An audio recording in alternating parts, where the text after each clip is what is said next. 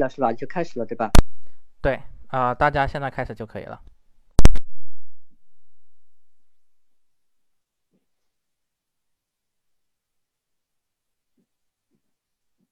好，北美地产学堂，祝你财富增长。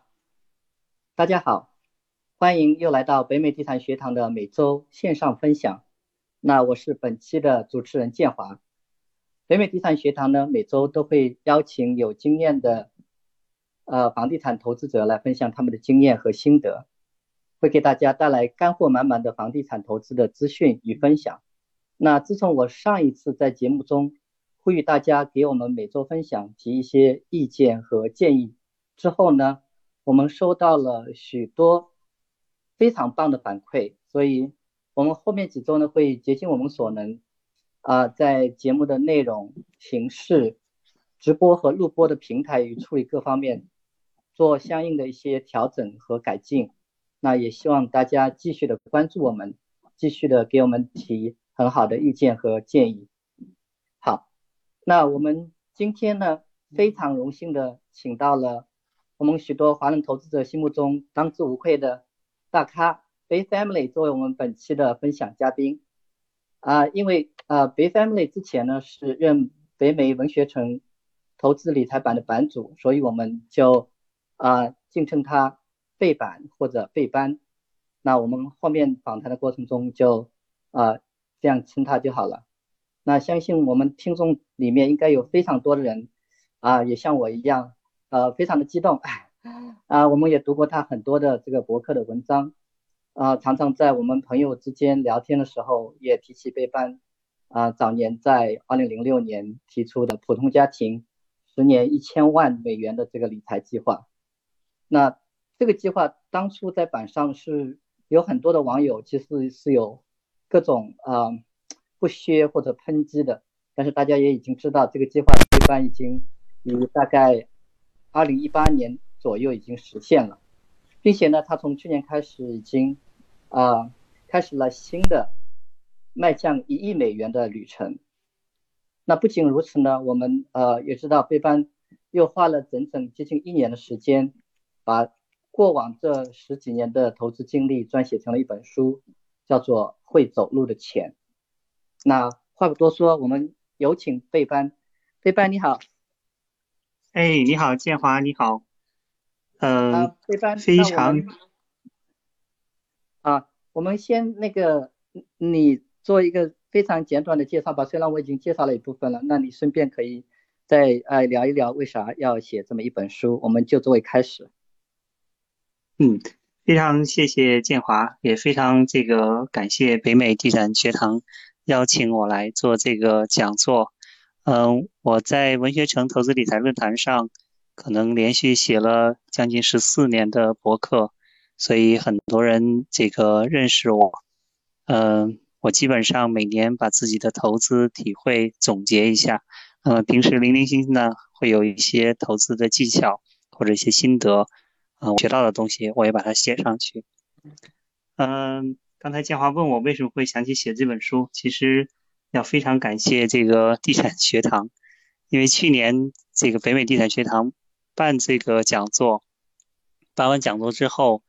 啊、有一些这个网友就说说你这个故事这么好，这个经历这么传奇，你应该把它写下来。嗯，我自己也是挺喜欢记录历史的，我平时有写日记的习惯。我相信这个今天这个社会可能也很少有人写日记了，但我还是写日记，我几十年都在写日记。然后我也有记账的习惯，所以我觉得，呃，可能既然大家有这个兴趣去读。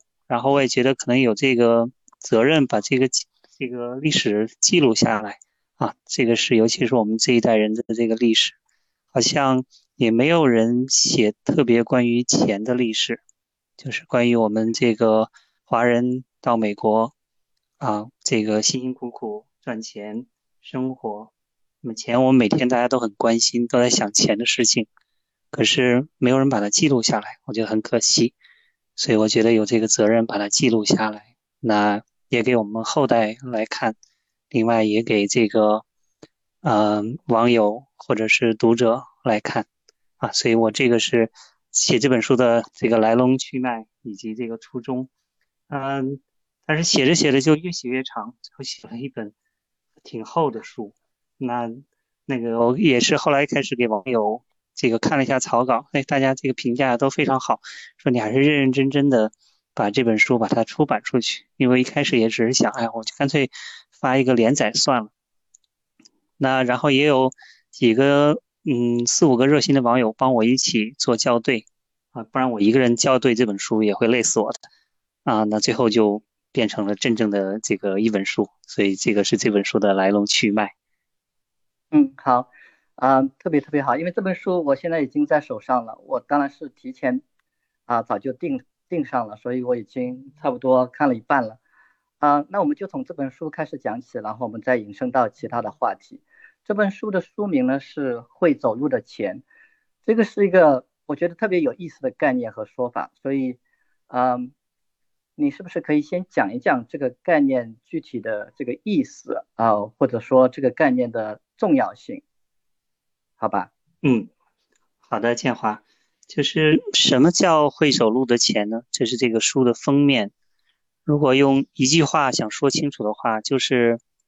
各种投资产品，它们的价格并不是和它们的生产成本或者使用价值有关的，它的价格并不固定。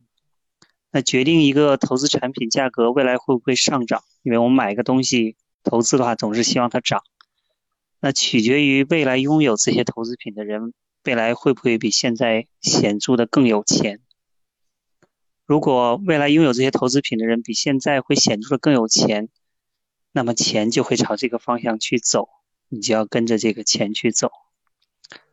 嗯，这个概念刚才这样说可能大家不直观。嗯，这个概念其实是我这么十多年也是慢慢摸索出来的。我一开始只是写了一个呃会走路的前两篇博客文章，做了一个呃中国和外国价格的对比。嗯，在这个里面，大家可以看到，我举的例子，举了一个韩国，在这个战后的韩国，啊，当时东西都是 dirty cheap，非常便宜。嗯，当时的这个我认识的一个美国人，他这个去韩战的时候留在韩，但是他没有在韩国买任何东西啊，房子也好，什么土地也好都没有买。呃，我还举了一个新加坡的例子。呃，其实还有很多香港、台湾的例子，就是发展中国家和发达国家价格的这个变化。啊，这个是一开始我觉得是会走路的钱，大概的是一个呃原理啊。比如说这个早些年台湾人跑到上海，在古北买了很多房子啊，今天他们卖掉就赚了很多钱。那北京的话，韩国人跑到这个呃望京。买了很多房地产，那么现在也赚了很多钱。一开始只是这个，后来我意识到了这个是这个原理，其实扩展到非常广阔的人群。那这个概念就是 old money 和 new money 的比较。嗯，这个 new money 就是新钱，old money 就是旧钱，就是会走路的钱。钱是怎么走的呢？钱总的来说是从旧钱。走到新钱去，就是旧钱指的是，嗯，家里世世代代传下来的钱，或者是 old industry 的钱。新钱是一些新贵的钱。啊，这个，呃，我在书里举了很多例子，比如说你买一个，呃，古董，呃，如果二十年前你买古董，你是买英国的古董还是买中国的古董？显然买中国的古董你挣钱了，买英国的古董你啊不见得挣钱，可能还亏钱。啊，大概这个会走路的钱是这么意思，就是钱它会走的，无论这个所有的投资商品的价格都在不停的变化，所以你把钱放到箱子里转成股票啊，埋在被窝里都没有用，钱总是会走来走去。我们就是要搞清楚钱走的方向，然后比 new money。要先前一步啊，这样才可能这个挣钱。我自己也基本上，呃，这个投资做的的最近十几年做的事情，都是可以用这个会走路的钱的原理去解释。对，我觉得我在读你的微博和读你的这个书的时候，就是能够特别深的一次又一次的感受到这个会走路的钱的这个概念。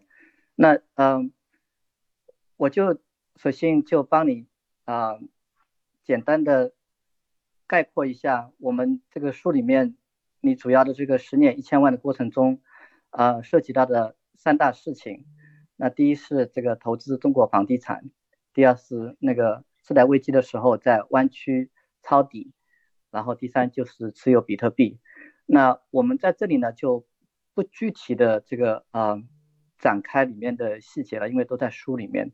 啊，我特别想听听你啊说一说你当初是怎样能够看准啊这样三件事情的巨大潜力的，因为我觉得这个成功最最呃重要的可能是在于。你看准了这这几个事情后面未来发展的这个趋势，所以特别想知道你是怎么看得准，或者说你是有一些什么样的呃基本原则去指导你看一件事情的潜力的？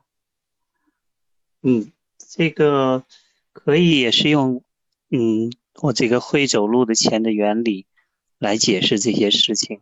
嗯嗯，我来可以一个个说，就是这三件事情。嗯，大概都是有一个知识的积累和认知的过程。我大概都是比自己动手要有一个四到五年的嗯思想的准备。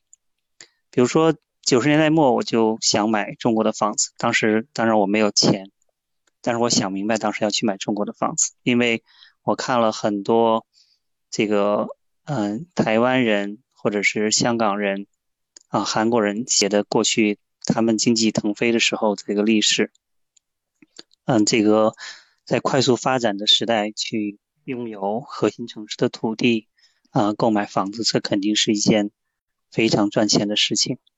那到一直到二零零二年左右，那我手上有一点钱了，所以我就赶紧去做这个事情。那后来一直持续做这个事情，啊，连续做了十几年。这个按照会走路的钱的原理也是一样，就是用嗯去寻找这个 new money 的方向，因为中国嗯快速变有钱了，那既然有钱了，他们的房价啊都会这个涨，因为嗯跟湾区一样，湾区我也是啊，湾区我差不多，如果你回到看我的这个博客，我两千零五年写的博客。我谋划好，我认为湾区的房价肯定会出现有一波下跌，等到下跌的时候去抄底，啊，抄底之后房价会上涨。那么湾区也符合我会走路的钱的原理，就是湾区有大量的全世界非常聪明的年轻人，他们到湾区来，可是他们很穷，他们可能很聪明，去 Google 这个 Facebook 工作，未来可能会很有钱，但是他们刚到湾区的时候还是挺穷的。啊，这个年轻人没有什么钱，那这这个时候如果我能炒到这个湾区的底，那么将来房价上涨，那我就可以挣到钱。嗯，我从两千零五年一直等，真正进去开始买是到二零一零年。大家可以看我的博客，从零六、零七、零八，我都会告诉大家啊我在做什么。嗯，第三件事情，投资比特币这个事情也是，我大概是两千一三年。开始跟踪它，就是这样。这个比特币第一次超过一千美元啊，那个时候新闻有报道，我就去看。呃，当时看的话也是非常有趣的一个现象。我发现这个玩比特币的这些人都特别的穷，因为我的理想可能是啊一千万也好，或者百万级这个数量级。然后那些学生们去玩比特币的人，他们的学历都非常的高，都是这个甚至是 MIT Media Lab 的人，但是他们的这个梦想就是这个赚了钱发了财，能够把 student loan 付掉，或者是今天挖矿哇挖一点币，咱们去买个披萨这个饼去吃啊，我就意识到哦，原来这个也属于我会走路的钱要投资的地方，因为这些都是 new money 要去的地方，没有 old money 在这儿。没有旧钱跟我竞争啊。我要去华尔街买东西的话，那个旧钱我根本就竞争不过他们。所以，我也是到了从一三年跟踪他，跟踪了有三年左右，到二零一六年的时候开始这个啊买入。我想说这个事情就是，如果你对一个东西没有熟悉的过程，呃，没有认知的过程，嗯，贸贸然的你是不敢重仓的。然后你遇到一些困难和这个挫折的时候，你也很难有决心和毅力克服这些困难。啊，大家读我的书会发现，就连买比特币这件事情，我都是啊，就是克服了千难万险来做这件事情的。嗯。所以大概这个回答就是这些电话。嗯，好，那啊，首先我就在这个话题上再深入一下好了，就是刚才讲的这个三件事情。那刚才是往前回顾嘛，啊，往后回顾。那我们如果是往前看的话，那你觉得中国房地产或者是湾区的这个房产投资，还有这个比特币这个三个方面，分别的这个前前景是怎么样子的？或者说，如果大家还是想往这三个方向去投资的话，你觉得想给大家的这个建议或者注意点是什么？嗯，我觉得投资第一件事情最重要的事情是理解自己，就知道自己是一个什么样的人。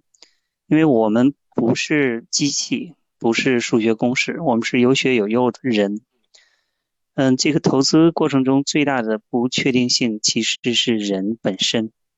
所以我在书里分成两部分，就是有懒人投资法和勤快人投资法。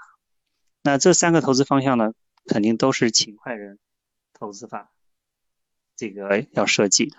就是在市场如果竞争充分效率，比如说股票市场，这是一个充分效率的市场，唯一的办法就是定投，用懒人投资法买指数，这个是保证你挣钱的。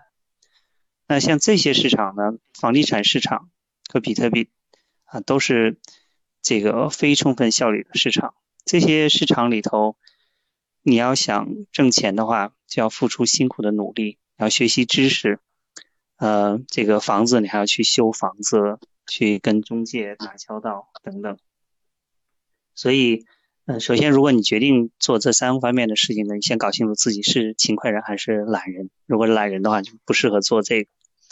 那么回到这三个方向的前景，我觉得中国房地产像之前那样暴涨的机会可能没有了。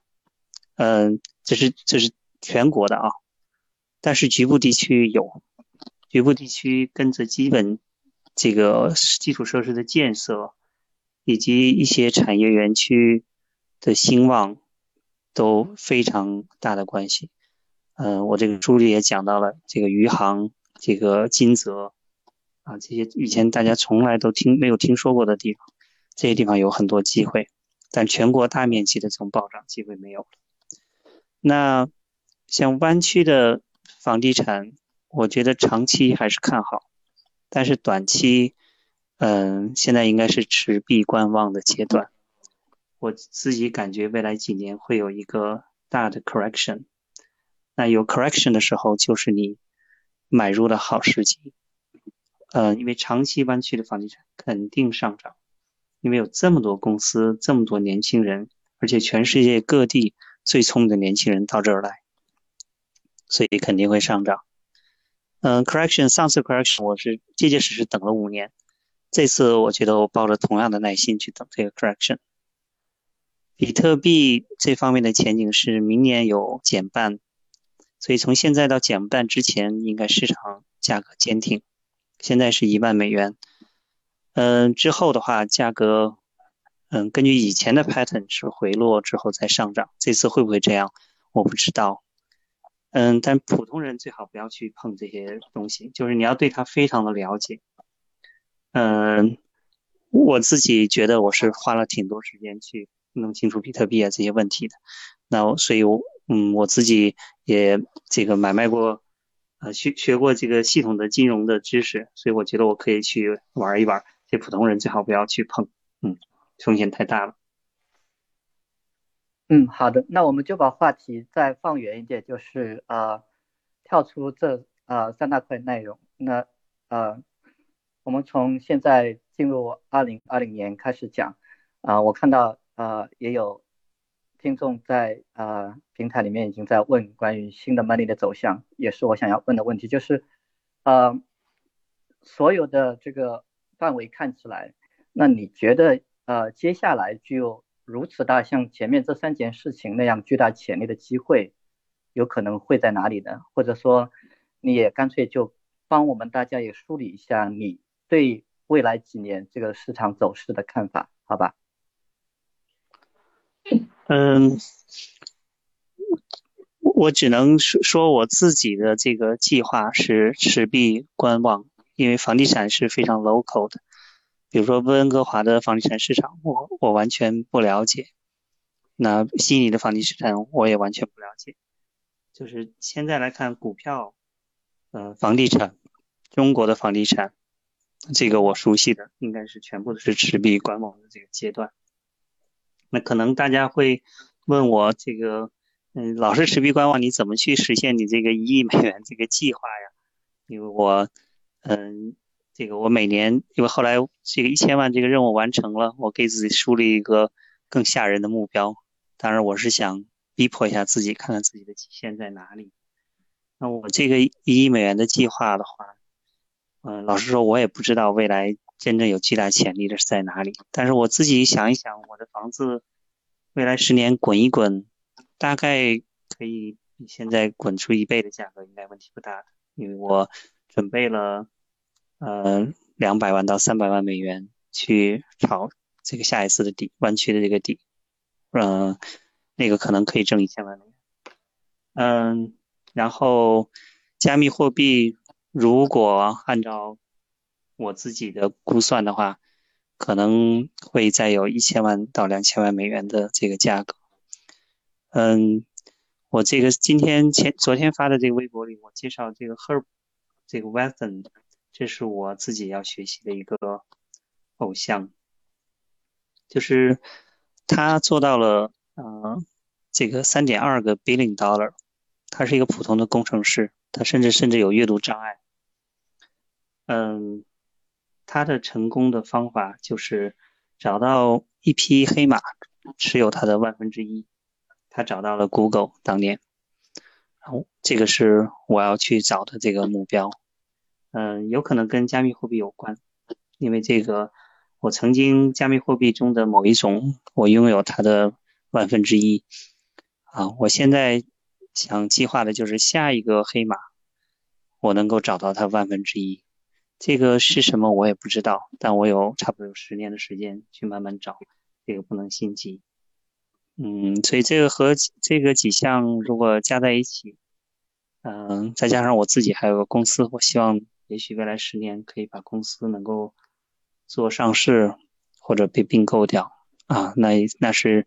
还是有可能实现这个一亿美元这个计划，或者实现它的大头啊，这是我自己的一个想法。嗯，其他每个人其实应该根据自己身边有的资源啊，去想自己的一些策略和办法啊，不能这个简单去套用别人。嗯，如果可以套用别人的，唯一就是股票市场定投，这都谁都可以去套用。但那个回报可能不会有啊，我说的这个这么高，也可能很难十年里去实现加一个零的目标。嗯，好的，那我们啊把这个话题稍微收回来一点。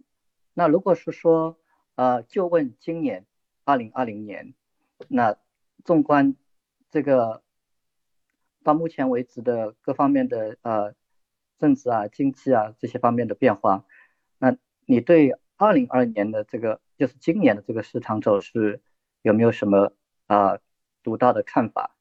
啊，另外顺便我也是想请你聊聊最近这个冠状病毒对这个整体这个市场的影响，就讲讲近期的这些事情吧，你是怎么想的？嗯，好，谢谢建华。就是我感觉像冠状病毒，还有像美国大选这些事情。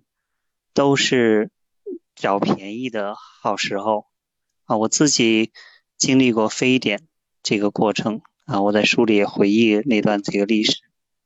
然后我也看到美国每次大选的时候，嗯，就是所有人都关注到大选上的时候，今年二零二零年回头又会折腾大选，而且恐怕也会很激烈。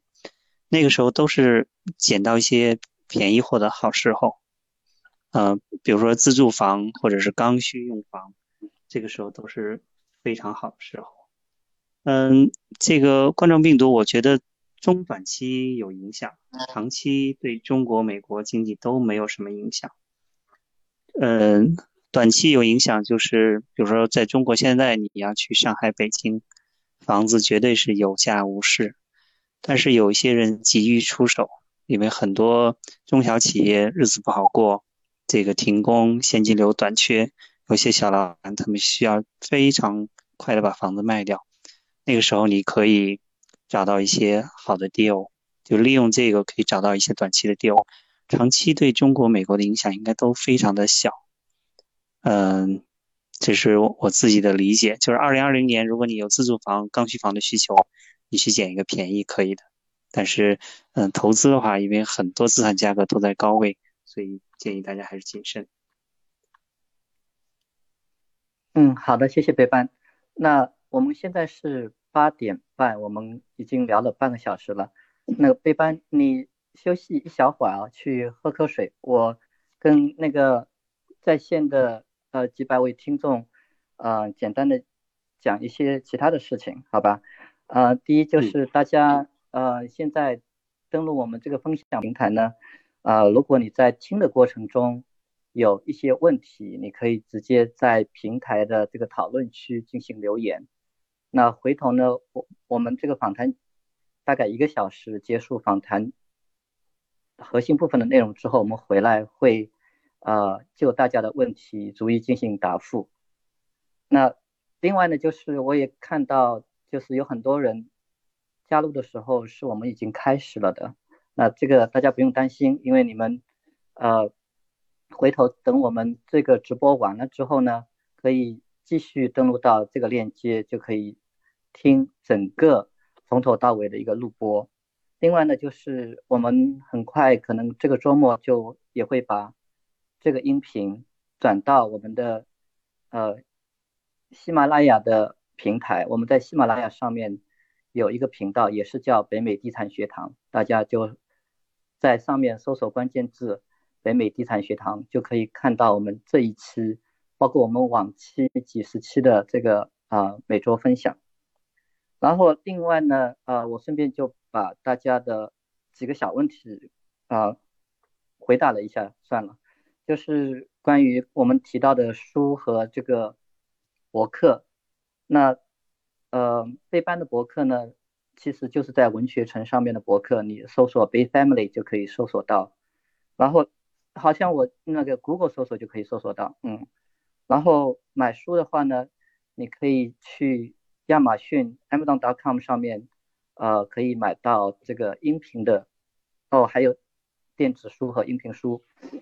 那如果你像我一样比较喜欢读这个。纸质的书的话呢，我是在 lulu.com，l-u-l-u.com/slash/bayfamily 这一个链接里面买到的。那这个书呢，啊，大家记着它是分上下两册的，所以你在 check out 买的时候，记得是把上下册都买了。嗯，好，这个就是我这个 housekeeping 方面的啊一些事情。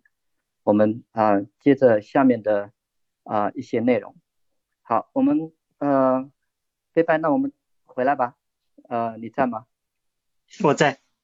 啊，好，好，那我们接着回来继续聊。我们啊，再聊一聊这个新书的方面啊，因为我已经看了不少了。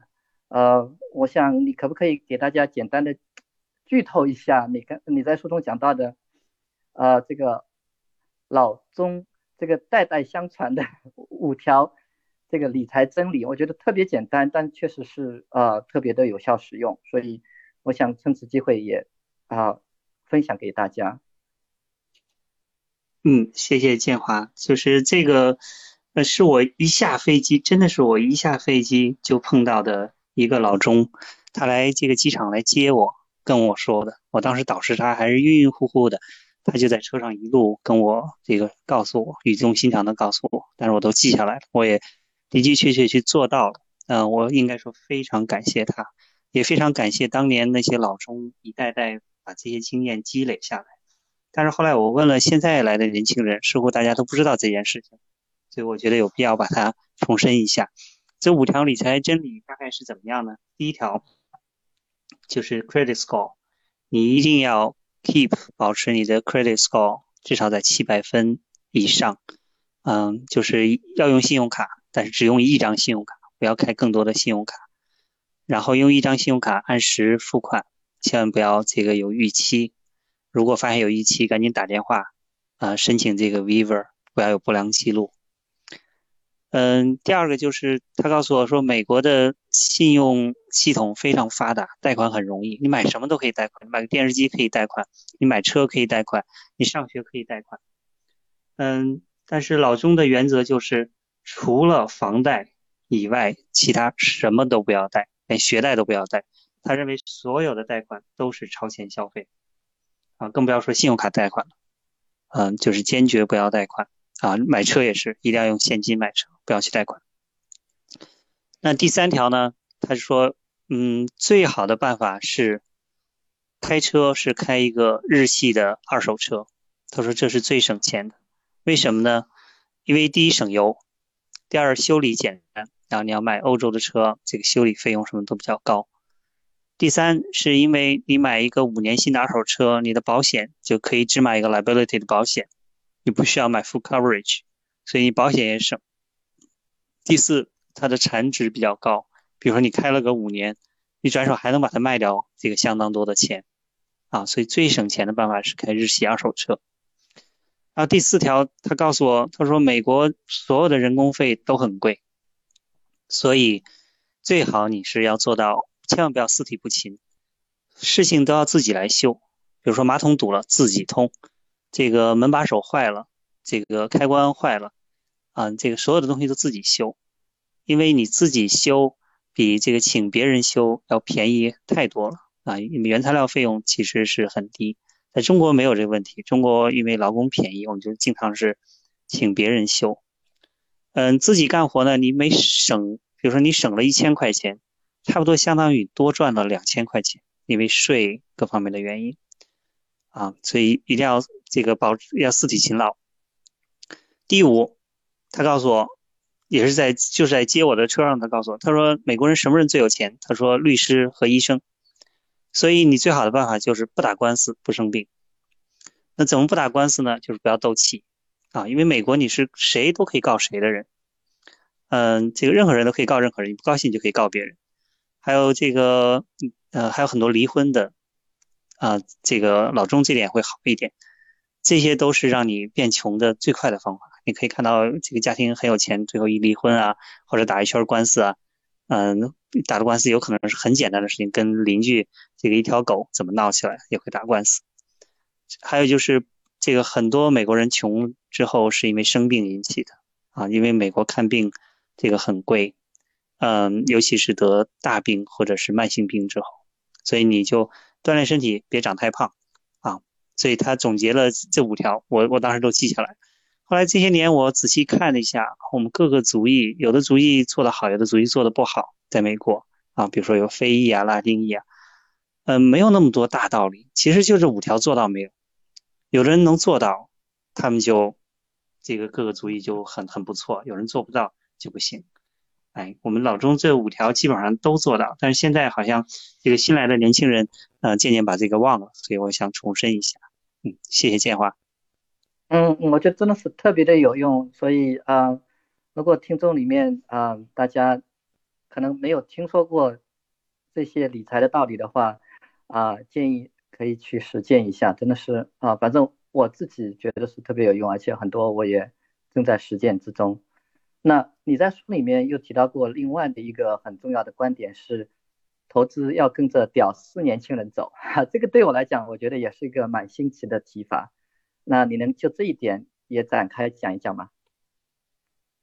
嗯，好的，建华，就是我们如果时光倒流，我们回到二十年前。嗯，当你面临投资选择的时候，比如说你在上海买房子，你是买在徐家汇呢，还是买在张江？如果你在北京买房子，你是买在五道口呢，还是买在国贸？如果你在美国，你是买底特律呢，还是买圣何塞？如果你是在广东，你到底是买在深圳呢，还是在广州？啊，或者是刚才我那个古董的例子，你当时应该是买英国的古董还是买中国的古董？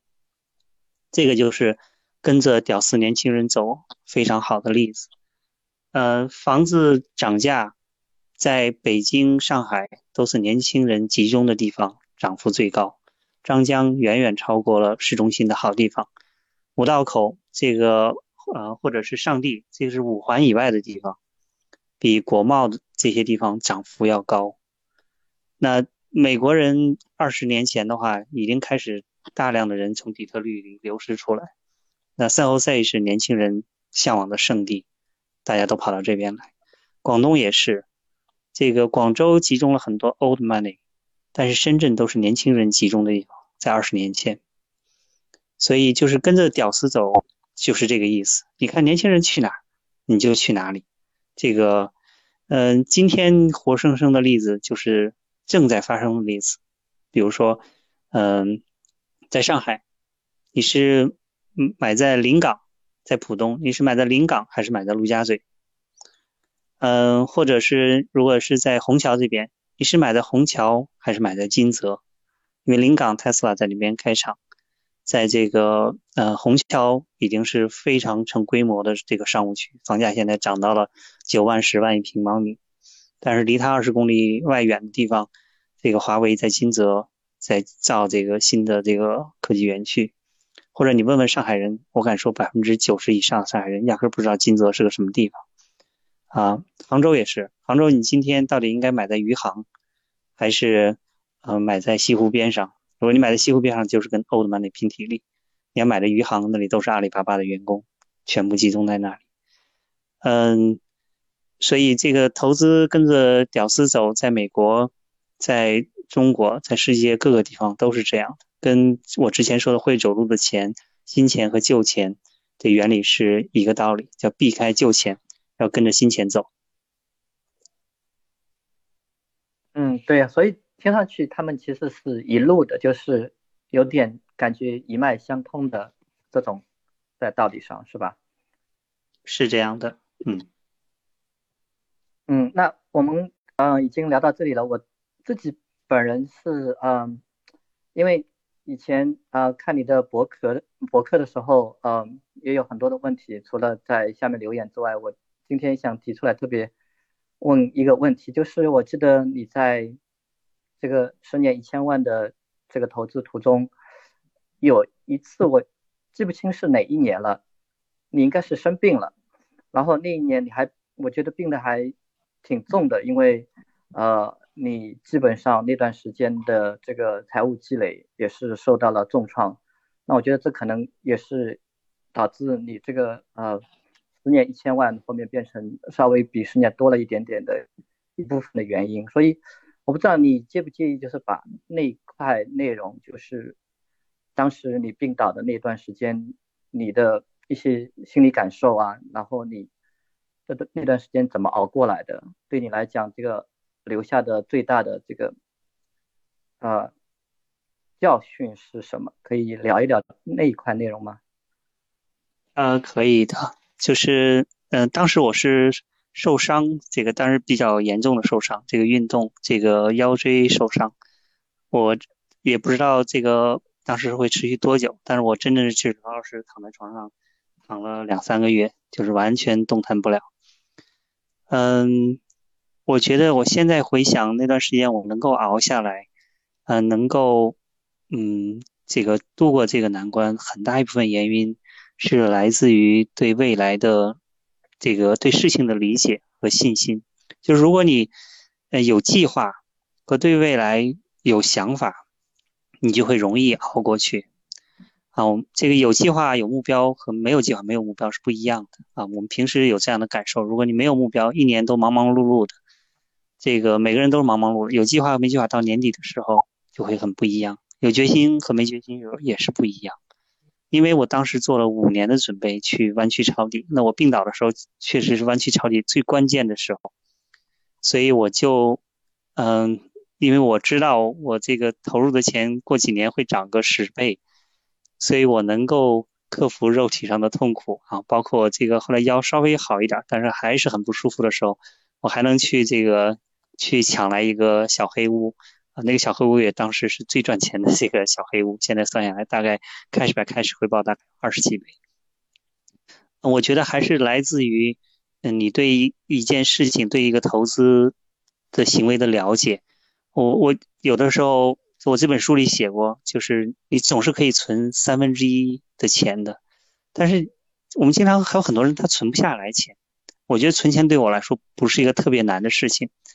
嗯，我仔细想这件事情，并不是因为我比别人有多么高的毅力，其实可能是因为我知道我存的这些钱过了五年会变成十倍啊！我相信这个听众们，如果你非常知道今天的一块钱，五年之后能变成十块钱，你估计你也不舍得花这个钱，你也能把钱这个存下来啊！所以我当时，呃，现在回顾的话，我非常感谢，就是我之前的一些知识的准备和对这个事情的这个准备。让我有困难的时候能够克服过去，啊，是是这样方面的一个原因，嗯，当然我也有一些这个犹豫，因为我不知道当时能不能完全好，啊，就不能完全好了，你还买那么多房子干什么？不是瞎折腾吗？嗯，但是保持乐观的态度，哎，最终还是过去了，哎，现在也这个稍微有点后遗症，但是基本上是正常的。嗯，谢谢谢谢，我觉得真的是，就像前面你在。讲那个五条理财真理里面，其实也讲到了，就是保持自己身体健康，其实是放在基本上所有其他这个工作啊、这个投资啊之前的一个事情。呃，因为身体一旦垮掉，确实是其他什么事都做不了了。那呃呃，我可能就是在这个话题上再稍微啊聊深一点。那除了这个病倒这一次，呃，你是否？跟大家再分享一个，嗯，之前十几年，尤其是令你刻骨铭心的那种挫折也好，失败也好。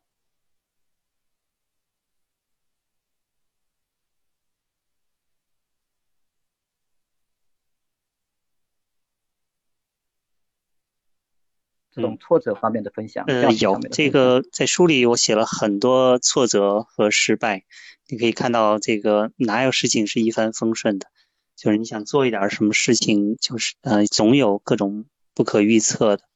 你说如果让我嗯最刻骨铭心的挫折和失败，就是我第一次创业的时候，那个公司没有坚持下去，啊，当时也不是特别有经验。嗯，这个这个产品做出来之后，在市场上去销售、marketing 去推广，嗯，这个不是很顺利。后来几个人就几个合伙人一起就把公司给关掉了。嗯，我现在回想这件事情，嗯，最主要原因是没有坚持啊。到了我第二次创业好了一些，这个坚持的。更彻底一些，也学习一些经历，啊，后来这个公司就 survive 下来了。那还有一些挫折，就是在中国可能投资可以做得更好一些。我觉得在北京、上海，这个你要看我书里的话，有很多错过的机会啊，包括这个呃上海这把第这个第二个房子卖掉，我想把它换成四个房子，当时也是做了挺多这个呃傻的事情。不过这些失败都不要紧，我觉得这些失败之后都是给了我非常好的这个教训，让我后一轮能够做好。比如说我第一个创业公司没有坚持下去，最后它垮掉了，嗯，我大概损失了有几万美元。那第二个公司我就坚持下来。呃，北京和上海我买房子的时候，嗯，自己发现了一些错误啊，没有坚持，犹豫不断，当断不断。那后来到了这个呃弯曲抄底的时候。我就吸取这个经验，所以我搬去第二次抄底的时候，我觉得我基本上做的无懈可击，啊，做到我自己都很满意，我甚至都想不出我怎么样才能做得更好。嗯，所以我觉得这个，呃，最大的教训就是做事情要坚持。比如说文学城也是，文学城当年和我一起讨论投资理财的大部分人都不在了，应该说百分之九十九的人都不在了。后来连记着这些 ID 的人也都不在了，就是连第二代都不在了。然后能记着第二代的第三代人也都不渐渐都不在了。嗯，但是我想当年我写这个投资理财一千十年一千万的时候，有好多人跟我抱着同样的理想，我不知道他们后来实现了没有。嗯，我但是我自己感觉，如果很多人实现的话，可能会上来来说一声。可能很多人就是呃热情了一阵子，嗯，这个呃。在网络上发发言，可能过了几天，过了几年就忘了这个事情，呃，所以给我最刻骨铭心的教训和挫折和失败，我感觉都是坚持。就是你要做一个事情，你下定决心做一个事情，总是可以做成的。无论是创业也好，还是投资也好，你定一个目标，你相信自己能够做到，最终其实八九不离十都是可以做到的。但很多人没有坚持，最后就就没有做到。嗯，所以建华大概这个经验教训和挫折就是这些。嗯嗯嗯，所以我听到最多的关键字就是坚持。嗯，好，那我们呃聊了很多关于啊书里面的内容，我们现在啊跳出这个书里面的内容，我们来说一说呃就比较呃 general 的来讲，因为我知道我们听众里面也有很多。像我一样比较新的房地产投资人，啊，可能有的人是刚刚开始投资，有的人就是呃像我这样也就投资两三年。那你对于我们这些刚开始投资的人，你觉得有什么样的建议呢？或者说，啊，我换个方向来问好了，其实应该是个同一个问题，就是如果让你给之前呃，比如说二十年前的自己。你往回看的话，要提点建议，你觉得你会说什么？嗯，这些内容在我的书的后记里头，我写到，大概是这样的。我觉得第一条是要励志，就是要想明白到底为什么要这个存钱也好，投资理财也好，或者为什么要拥有五百万也好，两百万也好，一千万也好。嗯，这个励志其实非常重要的，因为这个过程是一个非常艰苦的过程，你会遇到千难万险，各种曲折，所以励志你就要想清楚为什么啊？如果只是为了吃吃喝喝啊，有更多的钱，我买更多的东西，这个事情恐怕很难干成，因为中间你碰到一些挫折的时候，你会想，哎呀，那我为什么把自己弄那么辛苦呢？啊，这个明天能享受，为什么不今天享受一下呢？嗯，或者是你投资的时候要一些风险，忐忑不安的时候，这个经常会发现，因为投资其实物理上的痛苦没有特别多，很多是心理上的痛苦，就是你面对面对一件事情不确定性有风险的时候，你很非常的害怕，这个时候你就会很自然的往回缩，你就会说，哎，我干嘛这么折磨我自己呢？我好好日子不过。但是如果你有立下志向，立下目标。你就能克服这个艰苦的过程，所以我觉得就是想明白自己，呃，为什么要这个有很多钱，这件事情要想清楚，这个可能是第一重要的。第二个重要就是，嗯，要积累这个资本，就是你要投资，那你没有资本你是没有办法投资的。美国是一个资本主义国家，嗯，这个你要想明白。嗯，如果你没有资本，只是出卖劳动力，最后你的生活不会很好的啊。我书里也讲了我自己两个中年同事的例子啊，一个经济危机来了之后非常可怜，还有一个是天天教训我，他说你买房子叫贷款交这个十五年贷款或者十年贷款啊，这个如果你不知道如何存钱，管不住自己花钱的习惯，这个我这个书里也讲。就是如果没有存钱习惯的人，你的工资再高，你就像一条大河里奋力游泳的鱼啊！你再怎么奋力划臂，最后你也是一无所有。你看上去好很风光，这个非常高的职位，如果你懂得如何这个啊积少成多，去存一些资本，那你工资收入可能不用很高，但最后你也有一笔财富。所以这个第一是励志，第二是要有存钱的习惯。我觉得是可以存三分之一的钱，这不是很过分的要求，我自己几十年里都能做到。第三个是就是要学习充电，嗯，我觉得大部分人对于经济学的基本原理其实是不太知道的。你想投资的话，很多人都是跟着名人走，就是电视上名人说什么要买什么，这个这个 Fortune 杂志或者是 Money 杂志推荐什么股票。啊，那我就买什么股票，或者是别人都说哎要买房子，我就跟着买房子，那这是不行的。你需要有一个学习的过程，就是我们比如说宏观经济学、微观经济学，这个 investment 啊 finance 这些最基本的课程你需要去学啊，最好不要看这种小说一样的，呃，这种这个娱乐性的去，最好是那种公开课啊，这些大的商学院的公开课，然后呃有点作业的那种啊，我觉得是。比较好的，那有个这三个基础之后，你再去投资就会好一点。是这个，首先你有自己的这个呃想法，嗯，如果你去炒股，最好是你在最穷的时候去炒股。啊，这个无数多的人告诉你，就是你千万不要有钱去炒股，在你最穷的时候炒股，那是你用最小的钱去学习最多的经验。如果你想做其他的投资，就是不要重复别人的路，要找到一条自己的路。我自己的上面的这些投资，我整理的每一条路都是我自己发现的啊。如果你去看书的话，全美国没有人像我那样去这个拥有比特币的，大部分人要么直接买，要么去挖矿。我没有啊，我是每八个小时这个自动给我生成点比特币给我，然后我用这个嗯。这个四零幺 K 去开这个退休金账户，也没有人这么做。嗯，这个两千零五年的时候，我没有看到一篇文章，任何一个人说他们这个二零一零年的时候，啊，有可能去炒这个湾区的这个房地产这个地。啊，就像我今天说，大家病牢准备好钱，未来四五年也许有机会。啊，你看这个报刊、媒体、杂志，没有一个人啊说这些。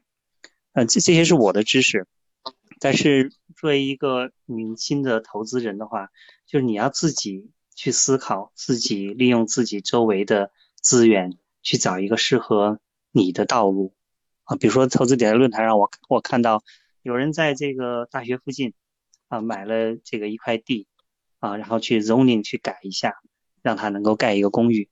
那这个赚钱的方法我就没有想到呀，但是别人就想到了，然后别人就做的挺好的。这是因为他周围有这个资源，那我没有这个资源，嗯，所以这个就是每个人发财的路有千条万条啊，你自己找好你自己的那条路就可以了。嗯，特别特别特别好，我还做了一些小的笔记啊。你刚才因为啊我们聊了比较多，其实对大家主要的建议就是啊，除了前面讲很多的关于坚持，就应该是立志。要积累资本，那要不断的学习，然后在呃投资的过程中不断的在继续学习，继续积累经验，这样啊，那我们啊聊着聊着，我知道肯定是啊时间是感觉特别的快，也已经快聊了一个小时了，嗯，我想因为你多次有提到学习，所以想在这个最后呢啊。问你有没有除了刚才我们一直在说的啊《会走路的钱》这本书之外，其他你觉得无论是投资方面啊，或者说呃在自我学习方面啊，或者甚至是经济方面，或者是呃 business 方面，你觉得特别好的书可以推荐给大家的？嗯，我觉得是嗯，就是几个大的商学院，像沃顿呐，这个 Stanford。他们都有公开课，嗯，几门课几门课知识肯定是必须学的，微观经济学、宏观经济学，这个两个是百分之百你要去学习的。那这个上他们的公开课就好了，他们的教材也很好，然后教授讲的也都非常的好。嗯，其他的话，我觉得是有一些嗯人写的他们自己的这个经验，比如说，嗯，这个去年我推荐了这个 Market Wizard，啊，这个是是一本，你们想炒股的话，做短线交易的话，看这本书会非常好。嗯，他是访谈了这个很多做短线交易的人，啊，到底谁挣钱了，谁没挣钱，告诉他们的一个这个呃这个成长这个历程。嗯，我我我觉得就是一方面啊，就是基本的基础课是要通过教科书有作业、有数学公式的那种东西去学，然后平时可能嗯，既然你喜欢钱的话，跟钱有关的。呃，一些好的书，嗯，这个，嗯，像小说也好，呃，回忆录也好，访谈也好，这些都非常值得读啊。今年我也给大家推荐了格林斯潘写的一个《繁荣与衰退》啊，像这些书呢，都是属于，嗯，这个不是没有数学公式的啊，但是对积累你的这个知识和经验也很重要的一些书。嗯。你刚才说那个 Greenspan 的那个本书是不是呃 Capitalism in America 这本书？你在最近的呃博客里面有提到这本书？是的，啊，我一会儿给大家发到那个讨论区里面就好。好，那我们就是你跟我的这对话，我们就暂时先到这里面。呃，我相信很多的朋友可能已经等不及要听你回答他们提的那个问题了。那先这样啊，我们还是一样，呃，我那个看一下问题。那贝班，你在那边稍微休息一下，可能休息个呃几秒钟，喝点水。我大致的看一下问题，然后我们回来到这个问答环节。好，那大家如果呃听完我们前面这些访谈的内容，有各方面的问题的话，现在。最好就写到那个讨论区里面，因为后面如果时间关系的话，有可能，呃，问题太多的话，我会在某一个时间段卡掉，所以尽早的问问题越好。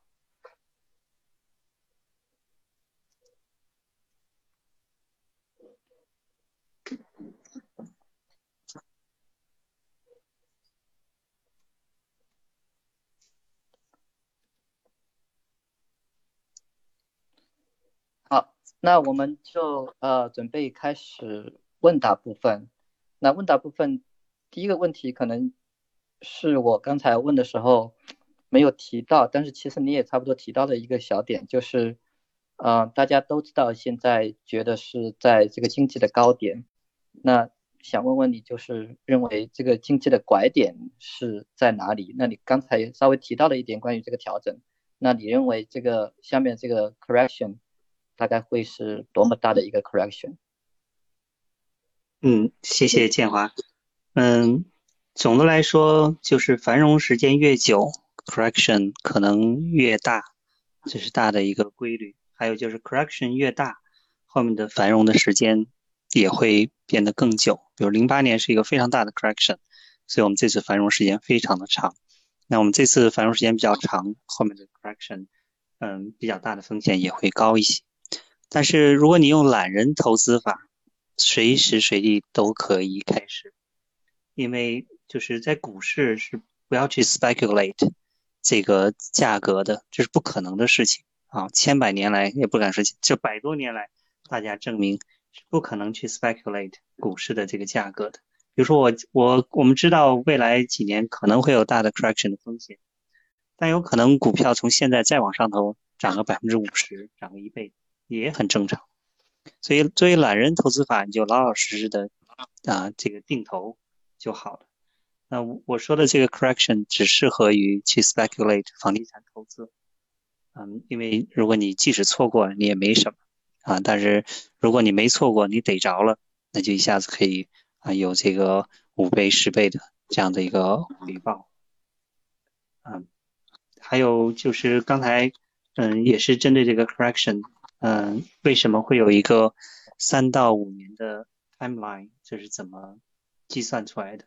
因为总的来说，股票市场大概会领先 correct 这个 recession 半年左右，房地产市场会落后于这个 recession 半年左右，因为股市它能够判断未来的呃经济走向。那买房子的人呢，是需要等到这个真的 recession 发生之后，大家真的没钱，丢了工作，才能被迫把房子卖掉。啊，就是有人含泪把房子卖掉的时候，就是你该买进的时候。嗯，所以根据这个来计算的话，可能整个这个这个 cycle 等到下一次的话，我估计是要这么长时间，有这么一个三到五年的这个 timeline。当然也当然也不见得完全准，就是大体是这个样子。我到时候也是这个走一步看一步。嗯，好的，那我们就按照大家那个问问题的先后顺序来呃往下走，然后有一些问题我觉得是特别特别 specific 的，有可能我会呃跳到跳掉，或者是呃有一些问题我如果之前已经基本上 cover 了，比如说在哪里买书之类的，那我们就也跳过了。好那下面一个问题呢，是一开始啊，我们在讲关于比特币内容的时候，有一个叫 James 的听众问，啊，问你自己打算配置多少比例在比特币上？嗯，我的比特币的大部分都在二零一六、二零一七年都买完了，嗯，所以我不会再买入更多的这个比特币，我也不建议大家去买，嗯，然后。呃，我当时的话是通过放贷获得的，啊，很多比特币，还有搬砖获得的。呃，放贷的话，因为在平台上放贷，它每次利息结算，呃，是每八个小时结算一次，然后有的时候利息非常高，有时候一天就能达到百分之一的这个利息。呃，但是现在可能没有那么高的这个呃利息了。还有就是在中国宣布禁止比特币的时候，呃，当时通过搬砖啊套现。嗯，当时一个来回就可以挣百分之二十，啊，就是这个，因为国内价格跟国外价格差百分之二十，然后你转一圈回来又再转一圈又挣百分之二十，那但是只持续了我们那一趟列车，我的火车下来之后，这个差价就消失了，啊，所以在这些过程中，我挣到了这个一些比特币，还有一些其他的一些加密货币，那后来我再也没有买，我现在就是呃长期持有。啊，他们因为我也平时生活也不缺钱，所以他们这个想涨到什么样就是什么样，这个跌到什么样我也不卖出。嗯，好，下面的一个问题有两个人在问，呃，是从韩丹伟和 Julian，呃，分别问了类似的问题，我就合并到一起，就是想问你说，除了湾区之外，呃，我相信他们问的应该是在美国区域，美国这个区域内。啊，还有其他哪些地方你推荐这个房地产投资的这个潜力？嗯嗯，我觉得，呃，我自己熟悉的就是湾区和中国的一线城市，其他地方呃不敢这个乱说。湾区的话，嗯，其实挺简单的，就是你跟着基础设施建设，或者是大的园区建设。比如说这个 Apple、Google，原来 San Jose 的这边挺多区不是那么的好，也不是那么的贵，但是他们宣布到这边来建设的时候，嗯，从他们宣布到真正房价涨起来，都是要有一段时间的。然后你就比别人稍微勤快一点，就可以这个挣到钱啊。就宣布之后，你就赶紧到那些地方去这个啊买房子。还有就是湾区，嗯，我在书里也提到这个 gentrification，嗯，我觉得也挺严重的。这个中文没有一个很好的翻译，应该叫士绅化，就是这个白人把黑人赶走啊，这些区域可能也是嗯挺好的机会。中国就是跟着基础设施建设，因为中国投大量的嗯这个资金做基础设施建设，你就跟着地铁走。啊，别人在哪里要修地铁，你就比别人提前一步，然后跟着那些大的科技公司，比如说阿里巴巴修一个园区，一下子要进三十万年轻人。你想三十万年轻人这是什么概念？而且都是清一色的年轻人，基本上都是刚毕业的学生，他们将来要一起结婚，一起生孩子，啊，这是就是一个呃天价的这个数字。嗯，像这些地方，我觉得都是有很多机会的。啊，那说到这里，我把下面一个问题提上来好了，因为啊，有一个叫上的听众在问说，啊，你为什么觉得那个湾区的房价会有调整？然后你好像提到大概三到五年，他问你这个三到五年的这个 timeline 是怎么算出来的？嗯，湾区的房价的调整是，我觉得是大的宏观经济可能会有调整，就是我们繁荣了太久啊，连续。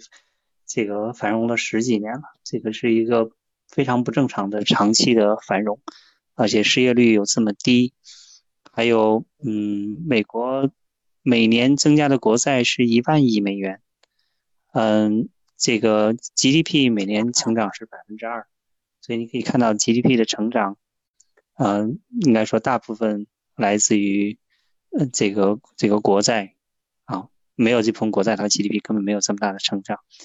嗯，随着这个这个债的增加，无论是政府债还是个人这个债务的增加，最终可能都会带来大的这个经济的 correction。那那个时候湾区也很难独善其身。嗯，所所以，我这是对湾区比较谨慎的一个一方面。那另外一方面，湾区的 GDP 增长，特别是南湾这些地方。嗯，快速的时候大概每年百分之八的 GDP 增长，啊，慢的时候是百分之五的 GDP 增长，所以总的来说，房价的增长应该也是这个数字。所以，嗯，长期看好，中期或者短期要谨慎。当然，你你要看到非常好的 deal，比如说你看到一个房子，啊，这个地非常的大，你有办法把它买过来，啊，把它 split 成两个 unit，像这种事情还永永远都是可以做的。嗯，只是说做买投资房需要这个稍微谨慎一下，因为现在买入，我不太看得出未来啊几年里能够这个涨一倍或者是啊涨更多，嗯，然后当房东又那么辛苦，那那又何必呢？哎，所以这是我的一个想法。嗯，好，那个背班我们后面。我看还有很多的问题，如果有一些问题呢，因为我下面问的问题可能就是一个例子，如果有些问题呃，就是不是你比较熟悉的范畴的话，你可以稍微快的把它回答过去。那因为下面这个问题是问你说那个越南市场如何，算不算是 new money 的流向？所以我不知道你对越南市场有没有研究？是这样。嗯，对越南市场嗯嗯没有研究，但是。就是提醒大家，远程地主需要非常谨慎。嗯，除非你有当地有非常靠谱的人啊。我自己嗯，基本上没有做什么样的远程地主啊。也即使上海的话，也是嗯有非常靠谱的人帮我。对，好，下面一个问题是清娟她在问说，你刚才提到的那个懒人投资法，现在还适合开始吗？嗯，懒人投资法，呃，适合开始是的。我这个书上我提到一个观点，这个非常重要，我觉得也是非常重要的，就是没有人会比你更在意你的钱，你不要指望别人能管好你的钱，这个基金经理是不可能管好你的钱的，基金经理最关心的就是赚中介费，所以这个买股股票最好的办法。就是懒人投资法，你去买这个指数。当然，我这个写的懒人投资法没有做税务上的优化。真的，我写这篇文章的时候，真的就是懒人啊！我这个懒人投资法，没读书的人，我可以给大家说一下，就三步，特别简单。第一，第一步，把你的收入三分之一存下来；第二步，每个月把这三分之一的钱买股票指数；第三步，持续干这件事情，干十六年。就结束了，其他你什么事情都不要想，什么四零幺 K 啊，什么五二九啊，什么退休保险呐，各种各样的复杂的东西都都不要想。那这个懒人投资法是真的是懒到家了。嗯，如果你们想不是那么懒的话，你就做一些税务的优化啊，拿四零幺 K 啊，拿 Roth IRA 啊去做一个懒人投资法。嗯，懒人投资法这个随时永远都是可以随时开始的。嗯，嗯好，那呃，我们就呃转到下面一个 James 问的问题，他问你怎么看上海和深圳的房产投资？这个问题比较 general，所以我不是特别清楚他具体想问的是哪个点，但是他就是问上海和深圳这两个城市的房产投资，所以你可以比较 general 的讲一讲，可能。嗯，是，嗯，我觉得深圳和上海以及北京，就是随便闭着眼睛买就能挣钱的时间，可能也已经过去了。你需要买在一些特别的地段和位置上。嗯，像深圳这个关内的房子已经非常的贵了。嗯，你需要找一些未来可能会出现的这个区域啊，比如说啊。我随便举个例子，当然我没有做深入调查，嗯，比如说惠州，嗯，惠州渐渐跟深圳变成一体化，嗯，比如说上海，嗯，这个我说的临港啊、金泽，呃，还有上海东站，因为虹桥做的非常成功，后面这个上海东站和这个浦东机场也会坐在一起，呃，变成一个新的大的商务区。那上海东站现在房价还比较便宜。嗯，但是闭着眼睛买的时代已经过去了啊，需要去找这个有潜力的地段，就是根据我刚才说的，跟着年轻人走，跟着屌丝走。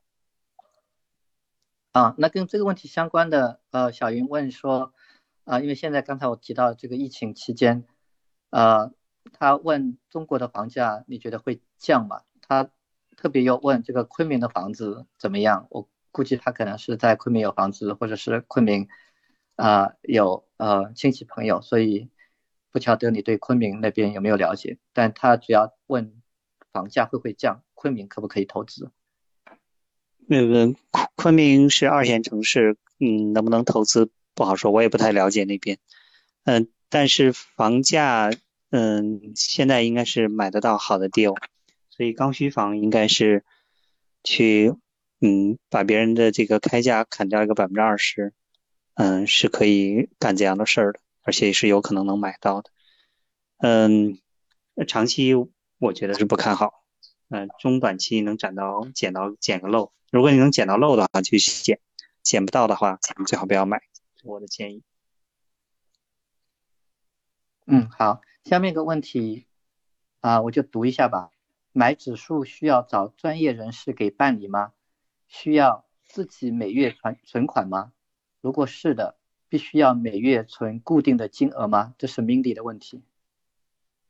嗯嗯，都是不是的。第一，不需要找专业人；第二，你就自己开个 brokerage account。这个 brokerage account 可以开成 retirement account 也可以，嗯，这个普通的 brokerage account 也可以。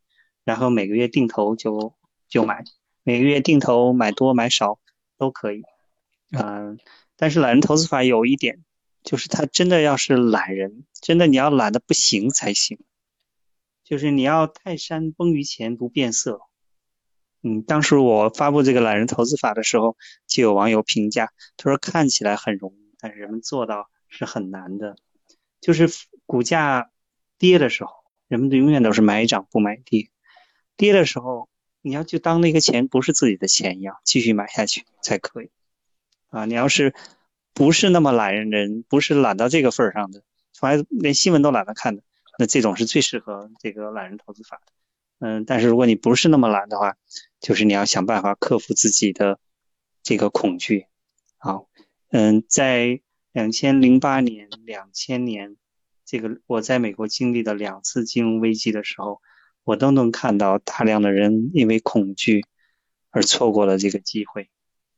包括学金融学经济的，这个 Stanford 学经济毕业的，而且是管理基金的人，啊，他们竟然能够说出定投不 work，啊，这样的话都能说得出来，就是，嗯，人们被挟裹在这个市场里，周围的舆论都会左右你当时的这个决定，所以懒人投资法一定要保证自己是一个懒人才可以。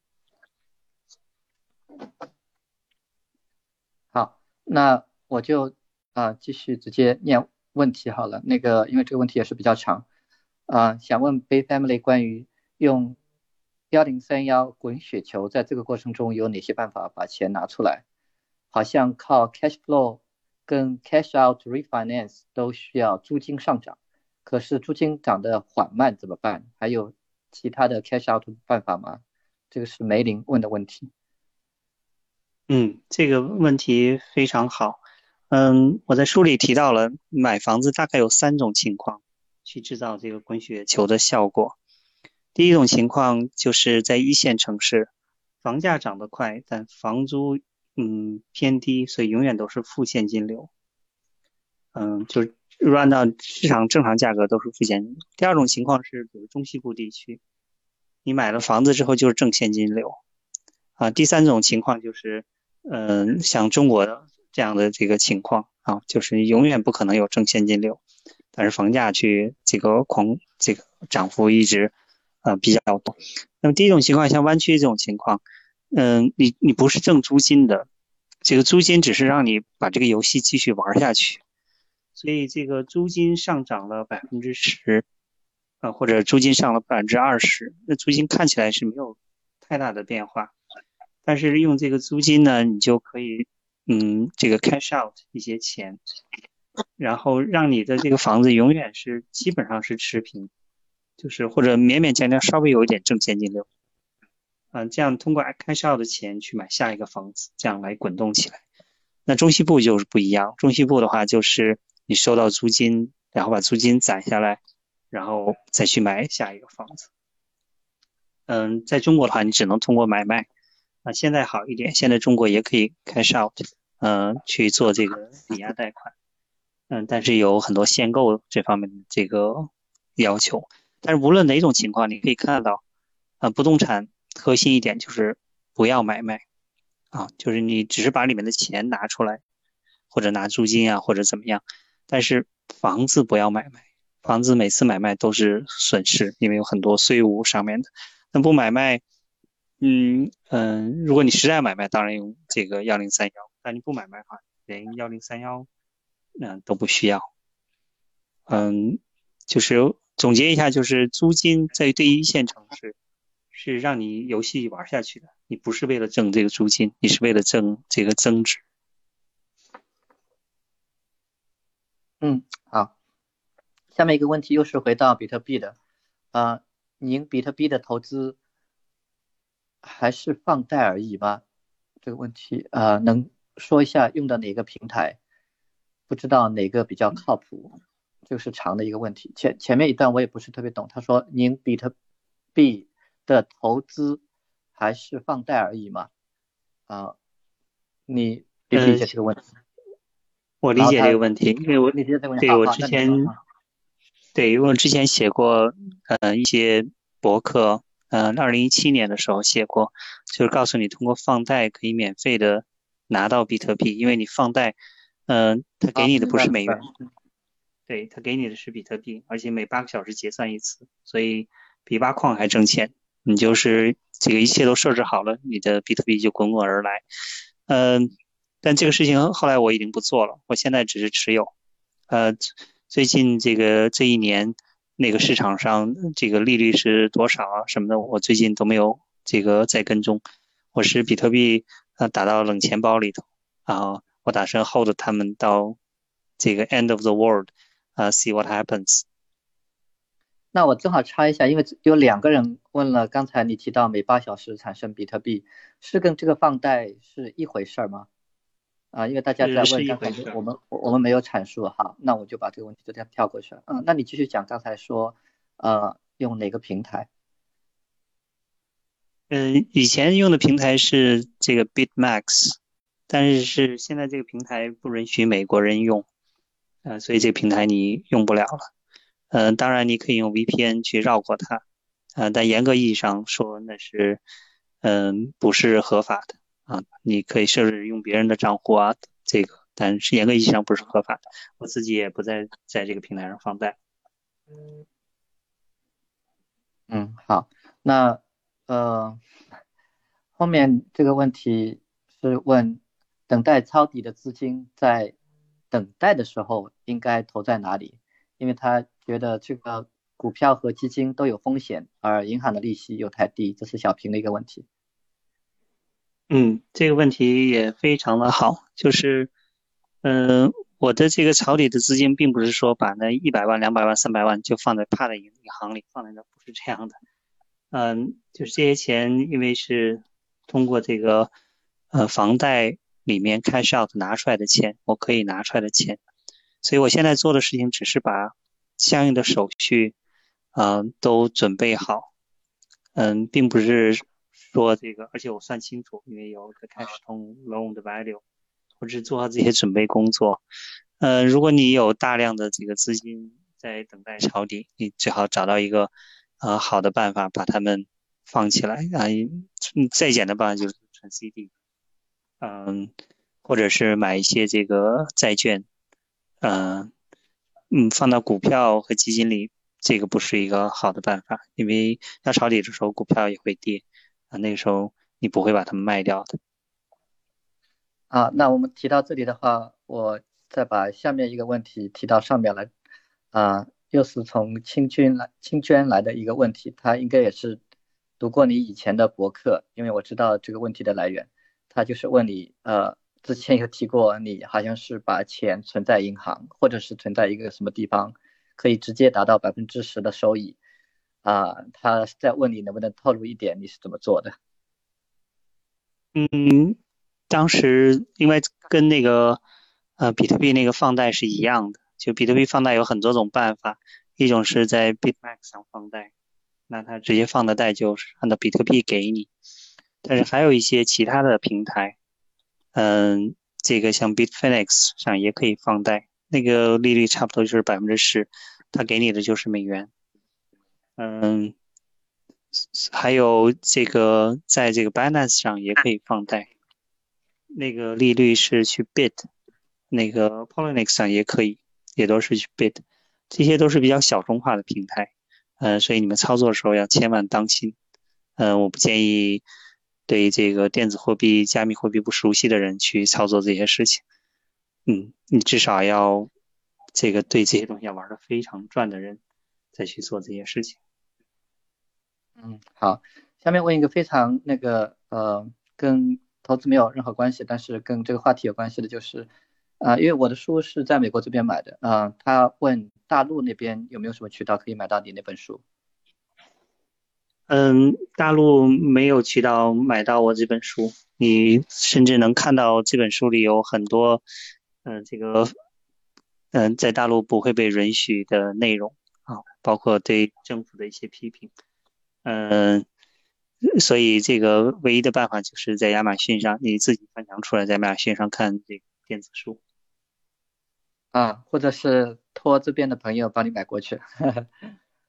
嗯，是的，或者买纸质版的书带回去也可以。对，那下面一个问题也是关于呃后期我们谈到书和学习的，呃这个问题里其实已经有一部分 cover 了，问你是。推荐学习哪些经济学基本原理的书啊？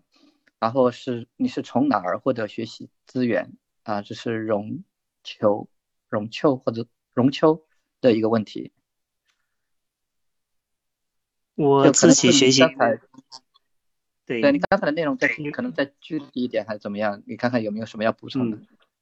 对我自己，我是老老实实去上了一个 NBA，而且是美国的 Top Fifteen 的一个。Business School，嗯，所以我这个自己的知识是很系统的学习的，嗯，你们其其他人学习的话，我建议就是上这个公开课，就是这个投资理财挣钱这个事儿不是舒舒服服点点鼠标就能够做成的，啊，这个钱不会自动的跑到你家里来，嗯，需要做出艰苦的努力的，呃，我觉得艰苦努力程度跟嗯创业什么的其实也差不了多少。它唯一不一样的就是你花的时间不会那么多，但是对，嗯，这个专注度以及付出的努力、克服的困难，其实都是都是在一个水平上的，所以我还是呃鼓励大家去认真学习。好，下一个问题啊是崔姐啊，崔爱国应该是就是崔姐，崔姐问啊。您对老人公寓有什么看法？有没有前景？需要注意什么？嗯，对老人公寓不熟，像这些肯定是非常具体的项目。嗯，你我我感觉你很难对老人公寓说是一个好的投资，不好的投资。这这个是 project by project。嗯，你你需要自己学习那些知识之后，自己去做判断。嗯，好。后面我看到有好几个问题啊，是跟啊投资这个医疗或者健康方面有关的，我就把它合到一起。啊，问。对今后二十年医疗股票的看法，问这个医疗健康产业的机会如何？啊，这两个问题我觉得应该是比较接近的啊。不知道你在医疗方面有没有什么建议和意见？我可以给大家说我自己买股票的经验，就是买第一只股票的经验是买的是中国的绿碱化工，在中国，嗯。嗯，一九九二年就是第一次，呃，股票泡沫的时候，在上海，我可以说当时我买这个股票的心理跟你们买医疗股的心理差不多，就是因为我当时觉得哦，中国要发展，肯定需要很多化工产品，这些化工产品原材料中国生产，所以有很大的前景。我当时这个另外一个同学他是汽车学院的，然后他就说他买的是这个轮胎股票。他说：“中国汽车这么少，以后大家都要开汽车，所以这个，呃，这个轮胎以后肯定要生产很多，所以买轮胎股很挣钱。所以我自己感觉就是，嗯嗯，这个问题就是医药股是不是一个好的投资，跟我们当时买股票的心态基本上是一样的。嗯，我们当时我们两个人全部血本无归，啊，这也是给我炒股票上了非常深刻的教训，我也写在这个书里头，就是。”一个行业长期看好看与不好，跟没有办法作为你买这个公司股票的这个依据。有可能这个行业非常看好，但是最后不是你这个公司挣钱，是整个行业其他公司挣钱。还有这个行业有可能非常看好，但是价格全部这个 price in 了，你也挣不到钱。就是这里面的嗯因素太多了。我对这个医疗股没有什么嗯很深的研究，但我嗯实话说的话，我觉得作为普通的老百姓，我们这些散户投资者去买个股啊，基本上跟去赌场没有什么区别。就是我们我们的信息优势太差，不像买房子，你买个房子，你这这条街也许就是你家附近的，你非常熟悉，你知道租金是多少。你有很大的信息优势，但是股票买医药股也好，哪怕你买整个医药的指数股也好，你没有什么信息优势，在这上面你是不太可能挣到钱的。即使挣到钱，可能是蒙对了，下一次可能就亏掉了。哎，这是我的这个建议，可能是说话有一些这个呃批评的成分太多啊，非常抱歉，我是实话实说。嗯，我觉得只要是我们真诚的。那个意见和建议，大家应该都会 appreciate 的，嗯，好，我们再呃往下走，还有好些问题，嗯，那我们就不休息了啊，就继续这样说下去，因为确实有好多的问题还留着，嗯，好，好，我们下一个问题是呃王倩的问题，我其实是把他的几个问题合到一起了，因为他问的全部都是关于高科技这个方面的事情。他说：“旧金山那个高科技股权投资是时候吗？然后问你怎么样看待中国和美国的这些高科技公司，要怎么投资？”嗯，我这个问题也也非常好。我因为高科技领域我相对关注一些，嗯，我觉得现在可能都是偏高的这个价格，嗯，现在不是这个。嗯，好的时候，嗯，如果要投的话，就是你对某个个别的企业你有特别呃多的了解，还有就是不要在风口浪尖上去投。我我自己非印象非常深的就是亚马逊的这个投资，这个亚马逊两千年的时候泡沫就 burst 掉了，当时之后有一个这个。呃，很有名的这个基金投资者出了一篇长长的文章，然后他又买亚马逊。我当时看这个文章，我都吓傻了。我说这么烂的公司，嗯，这个竟然有人去买，那最后证明他是对的。嗯，就是股票投资，可能是要在嗯稍微现在这个估值，我感觉是偏高一点的，可能不是一个这个特别好的时候。我给大家再举个例子，什么时候是好的投资机会？就是谷歌，谷歌上市的时候，谷歌上市那个时候是两千年之后，就是嗯，这个没有多久，当时的前一轮的泡沫都崩溃掉了，所以很多人很害怕。当时的这个呃，Fortune 杂志上，嗯，包括这个新闻上，各个地方都告诉大家，这个谷歌不是一个。好的投资，嗯，今天你看是一个好的投资哈。那当时舆论都告诉大家不是一个好的投资，我印象很深，当时谷歌是八十美元一股，嗯，而且说的理由就是一条，说他这个客户没有粘性，嗯，随时可以大家用另外一个搜索引擎，没有任何粘性，嗯，这是当时所有理由中最充足的一条，但那个时候买它就是最好的时候。啊，比如说阿里巴巴，我在这书上也提到，这个 Mud Water 就这个浑水公司揭穿中国的嗯很多美国上市公司财务造假，搞得满城风雨。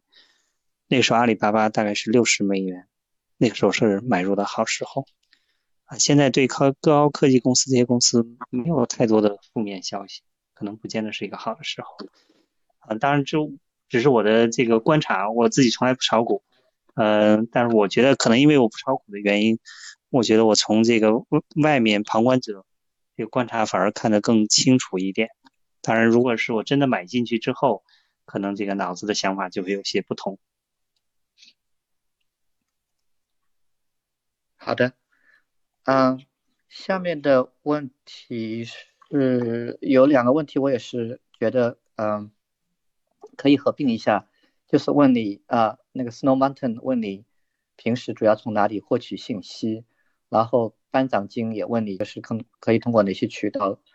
那当然，他特特指的是哪些渠道可以了解到你刚才提到的那个黑马、黑马公司、黑马股票，其实都是关于哪里获取信息这个问题。嗯，这个问题也嗯非常好。嗯，我自己看的一个杂志叫 Wired。嗯，这个杂志，我觉得它，嗯，对这个技术的前沿，呃，接触的这个是比较多的。嗯，还有一些就是这个，嗯，科技类的一些杂志。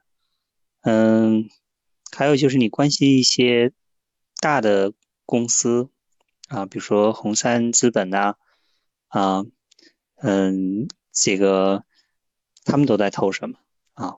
他们往往比我们这个判断更准确一些。嗯，这个很多时候都在 news 上，你就是稍微关心一下，就是到你眼前的信息不会没有成本的到你眼前，就是免费的信息、便宜的信息到你眼前，肯定是嗯有一些特别的原因的啊。这个你学过市场学、学过 marketing，你就会知道。嗯，你。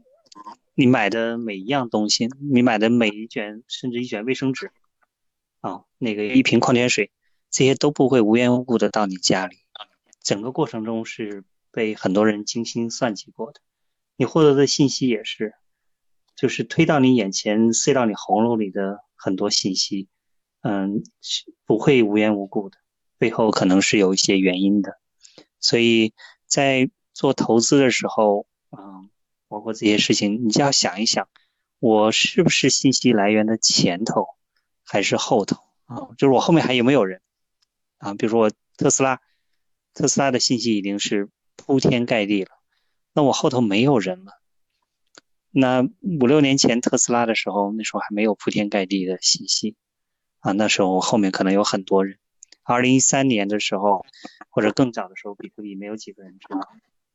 啊，所以这个嗯问这个问题的这个网友，嗯，可能跟我想法是一样的，就是你一定要站到信息的最前沿。那么信息最前沿呢是你要去主动发掘的，他们不会的，嗯，都整理的整整齐齐了，然后到你眼前里冒出来，这是不可能的。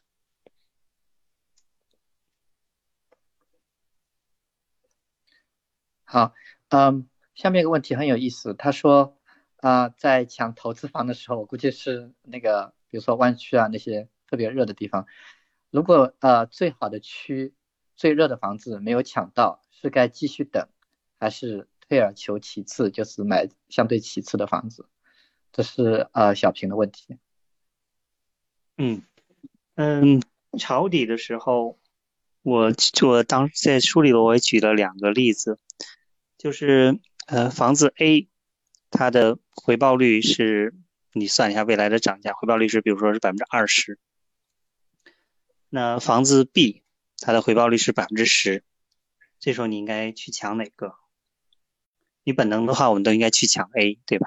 它可能涨得最多。但事实上，我自己的经验，因为我连抢了八个房子，我觉得 B 更靠谱一些。B 我能够买到，A 我根本抢不到。与其在 A 上面花大量时间抢不，还不如老老实实把 B 赚到口袋里。因为在抄底的时候，无论在中国还是美国都是的，就是买到才是赚到，装到篮子里的就是菜，关键是要买到。呃，那个时候如果你最好的房子你买不到，那你就退而求其次，呃，也要去买。嗯，这在中国两千年之后，上海、北京你可以看到很多人后悔，都是因为这些原因。就是他找不到一个心中完美的房子，可能这个房子楼层不好，朝向不好，呃，这个地位地段不好，各种原因导致他们就挑来挑去，最后两手空空。嗯，下面一个问题问你，比特币会不会被其他的加密货币冲击到？这是欠的问题。呃，这个比特币可能很多人关心，我觉得有这个风险。嗯，这个风险应该说过去十几年里一直存在。嗯，到今天这个风险比成立之初要小。就是比特币刚成立之初的时候，当时克隆币一下出来了好多，但现在只有一个 survive 下来了，就是这个莱特币 Litecoin，其他都没有了。嗯，那比特币又是以算力为这个最强大的算力作为保证的。所以这个 POW Pow 这个 Power Work 的这个币来取代比特币是不可能的。这一点上来说，这个克隆币的风险会越来越小。但是另外一方面，就是 Proof Stake，嗯，这类币有可能取代它。你你关心的，比如说 Tesla，嗯，我大概大概有一万个 Tesla，嗯，这些天从一块钱涨到了三块钱，嗯。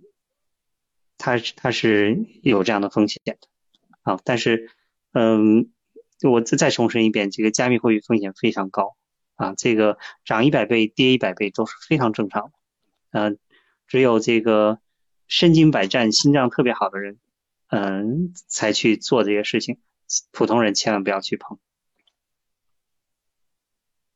嗯，好，呃，下面一个问题是比较 specific，问买投资性。人寿保险，你怎么评价？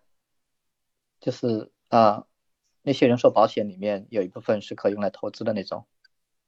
嗯，这个问题也非常好，不买，特别简单，就是保险归保险，投资归投资，不要把它们拧在一起。有人试图把它们拧在一起，就是 try to confuse you。啊，这个投资型的人寿保险没有一个好结果。你要买保险的话，你就买一个 term 的保险，就是你关心谁死了，嗯，是你们家挣钱的人有健康问题，你就给他买个 term insurance 就好。嗯，make sense。呃，中国印度人，我意思应该是中国人或印度人扎堆的地方最好避开投资房子吗？这是加息的问题。不是这样的，我认为年轻人。就是热点的地方会持续是热点。嗯中国人印度人扎堆的地方应该是好地方。因为就像在中国比如说在上海外地人扎堆的地方肯定是好地方上海人扎堆的地方肯定是死气沉沉的地方好啊你呃，既然提到中国了，我就说啊，这个非常 general 的一个问题，说中国哪些地区你觉得有那个房产投资潜潜力？嗯，我觉得是一线城市的个别热点，嗯，其他地方尽量避开。一线城市的传统区域也要避开。嗯，好，呃，然后红王在问，持有的比特币，你是建议继续持有吗？嗯，每个人的投资 horizon 是不一样的，每个人可以承受的风险也是不一样的。嗯，每个人投资他的这个比例也是不一样的，所以我可能很难给每个人做这个建议，我只能告诉你我做了什么。那对于我来说，比特币这些钱全部都亏掉，对我来说也是 no big deal 啊，我的日子照过，嗯，我甚至都不会这个心疼到晚上吃不下去饭。嗯，但有些人是不一样的，所以你们自己控制好。呃，自己的风险，因为这个原因，所以我的比特币全部放在冷钱包里头，我连这个碰都不碰它们。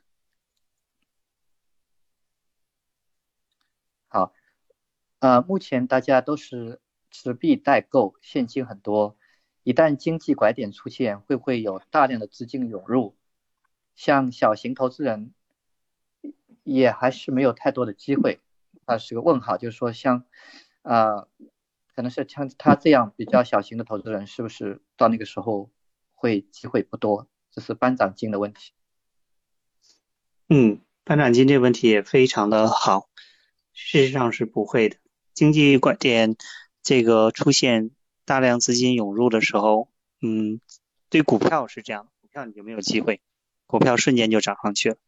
你看零八年的时候就是一个 V 型的反弹啊，非常这个清楚。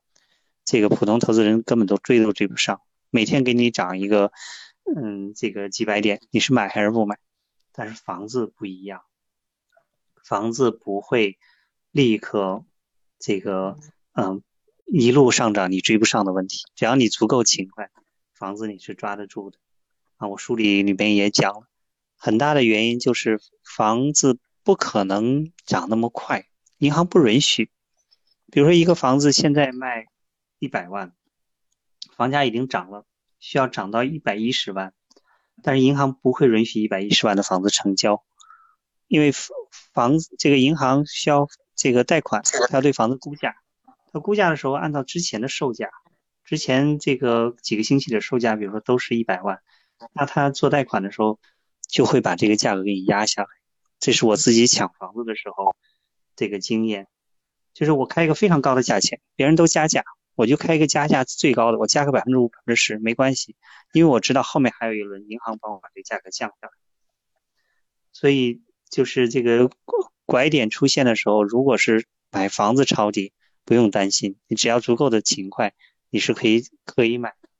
你看湾区这个抄底，从二零一零年一直持续了四年，差不多到二零一四年才结束，这是你有四年时间去抄这个底，没有问题。好，嗯，下一个问题是说，呃，税务优化后，刚才说的懒人投资法又会是什么样子的呢？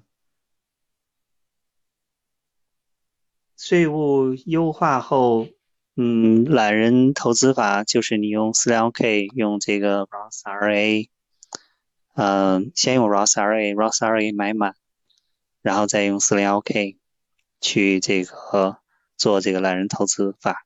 那这里这两部分全部买满之后，然后再用这个啊 cash 去做这个懒人投资法投资。嗯，好，下面一个问题我也特别想知道你是怎么呃去 figure out 这的，它呃是选码，应该是这样读吧，或者宣码？问他现在拿到了美国 top seven seven 的一个 MBA，应该是拿到了这个 offer。啊，那 MBA 因为很贵，他问是应该花钱去读，还是说这个花钱去买房？现在应该花钱去读，毫无疑问，就知识的价格是最值钱的。我举个例子，我读 MBA 大概花了十万美元，可是我做这个买第五套和第六套房子的时候，嗯，这个资本是来自一个 consulting project。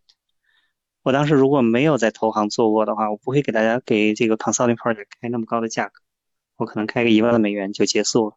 因为我在投行干过，我这个经验，所以我最后跟他们开的是十万美元。光光这一件事，我就挣了九万美元回来。这个知识的价格绝对是最值钱的啊，书的价格也是最值钱。就是你平时多读书、多上课，这个肯定是无价之宝。所以这个你要是 top seven 的 MBA，赶紧去读，毫无疑问。嗯，好，好，好。下一个问题很 general，又是啊，中国的别别墅可以投资吗？我建议你不要去投资，投资最好在中国最好混在穷人里头，不要做那些拔尖儿的人。嗯，别墅虽然是稀缺品，但是政策的不确定性太高。明天给你别墅来一个房产税，只是让别墅交税或者比较高的房产税。可能都是一大堆的问题，因为别墅价格太高，套现也都是问题，流动性都是问题。嗯，好，呃，下面问题也是特别好，在啊，想问你，你在朝着一千万、一亿美元迈进的过程中，你啊都是自己独立学习思考，还是和朋友也有一些讨论？那朋友之间的这种这些交流对你有影响吗？是 Carol 的一个问题。嗯，非常好。嗯，我是独立思考，没有朋友和我交流。嗯，可能有网上一些朋友这样聊聊天。嗯，其他的交流就是夫妻之间的交流。嗯，没有其他的交流。嗯，下一个问题呃是问，嗯，Federal 最近呃这么放水，会不会把经济危机极大的延后？您是怎么保持心态持 cash 看股市、房市在一直涨？嗯，没有人知道这么放水会不会把经济危机极大的延后。嗯，我相信就是未来有很多不确定，那些知道的人也都是在瞎说的。我也不知道，我认为大家都不知道。我用什么心态保持看涨？就是它涨跟我没关系啊。比如说，哪怕这个房价回头涨了，那也挺好的。我有八个房子在里头，再涨我就再赚呗。那个股市涨了，我有四零幺 K 在里头，我涨了也就赚了呗。嗯，我也没什么损失啊，我也没有错过什么。嗯，但是要跌了呢，我就有机会去炒这个底。嗯，这个是我能够保持心态的很重要的原因。那你刚才提到所以就是 K，那哦，sorry，你啊，你可能还没讲完，你那你。抱歉。对，所以就是，嗯，我也说过，如果是自住房，是刚需房，你不要去 speculate 这个市场，啊，如果是四零幺 K 或者是你是定投的，你也不要去 speculate 这个市场。那对我来说，我我抄底是，嗯，就是买投资房或者是扩展投资房，所以我去 speculate 市场。抱歉，建华，这个我说完了。啊。就是因为我们呃提到了这个四零幺 K，那麒麟在问说，四零幺 K 你建议要存满吗？每个人是不一样的。对于我来说，如果你看我这个书，就是我在挣第一个一百万美元的时候，我的 C L K 只是买到 match，嗯，没有存满。嗯，因为我这个 C L K 总的来说，它投资回报肯定不如买自己的自住房要好。啊，这个道理也很容易想明白，就是大家都知道 Roth RA 比 C L K 要好，就是你要先把 ROS RA 买满，再买 4.0K。自己的自住房其实本质上就是一个大的 ROS RA，因为自住房每年那就每两年有五十万的这个免税，跟这个大的 ROS RA，嗯，这个比如大的 ROS RA 更好，因为大 ROS RA 还你还得等到退休的时候，那这个自住房肯定比它更好，所以我觉得是，嗯、优先权是自住房 ROS RA 四零幺 K，嗯，如果你有自己投资的一些独特的想法，你认为你可以比 Snail K beat the market。还有 Snail K 有很多其他的因素，就是公司开给你的放的好不好。如果开，公司开给你一些乱七八糟的，这个放不是指数，你也不要去碰它。嗯，这个 match 以上的其实是有一些其他的选择的。嗯，好的。嗯，后面一个朋友，他的名字有点被呃。挡住了，被这个屏幕挡住了，应该是 Yellow，可能是 Yellow signs。他问你对每年的这个投资回报率啊有没有设定目标？嗯，这个问题也很好。嗯，没有对每年的投资回报率设定目标。那么其他的，比如 Style Care 什么，它自己在增长，市场走多少就是多少。其他的话，大概是我觉得有十有五到十倍的可能的回报的投资，我会去投。嗯，如果低于五到十倍的，达不到这个数量级的话，我可能不会去考虑去投。嗯，下一个问题比较 specific，问啊，湾区哪里的那个 HELOC 利率好？啊，我不晓得这个方面你有没有可以分享的？我他我不问不知道，对，呃，不是很清楚，抱歉。嗯，没有关系，啊，这个问题确实啊太细了，嗯，然后呃，这个是太细，下一个问题又是太宽。啊，王倩 问说那个个人资产如何配置？那我看你可能比较 general 的说一下吧，因为这个问题要聊的话都可以聊一个小时。嗯，是家里配置保险占总资产的多少？是这个问题吗？啊，他问的就是很简单啊，个人资产如何配置这一个问题，非常 general。我觉得对传统是嗯。其在这个，呃，就是股票和债券，就是所有的教科书上都是告诉你这样的。年龄大一点，你债券的比例越高；年龄小一点，股票的比例这个更高一些，因为股票长期回报率会更高一些。比如说你到六十岁的话，你可能应该百分之呃六七十都是债券，然后三四十是股票。那你三十岁的时候可能是股票占的比例更高，但我觉得这些对我们老中不适用。这种这些东西可能对老美适用，对老中不适用，因为我们老中钱比这多得多。嗯，我觉得配置，嗯，在我里头，在我个人来说哈，嗯，大概三分之二是这个房地产，中国、美国的，那其他的是一些有价证券。那中国和美国，我也是把它分成差不多，差不多一半一半，就一半在中国，一半在美国，啊，是这么一个配置。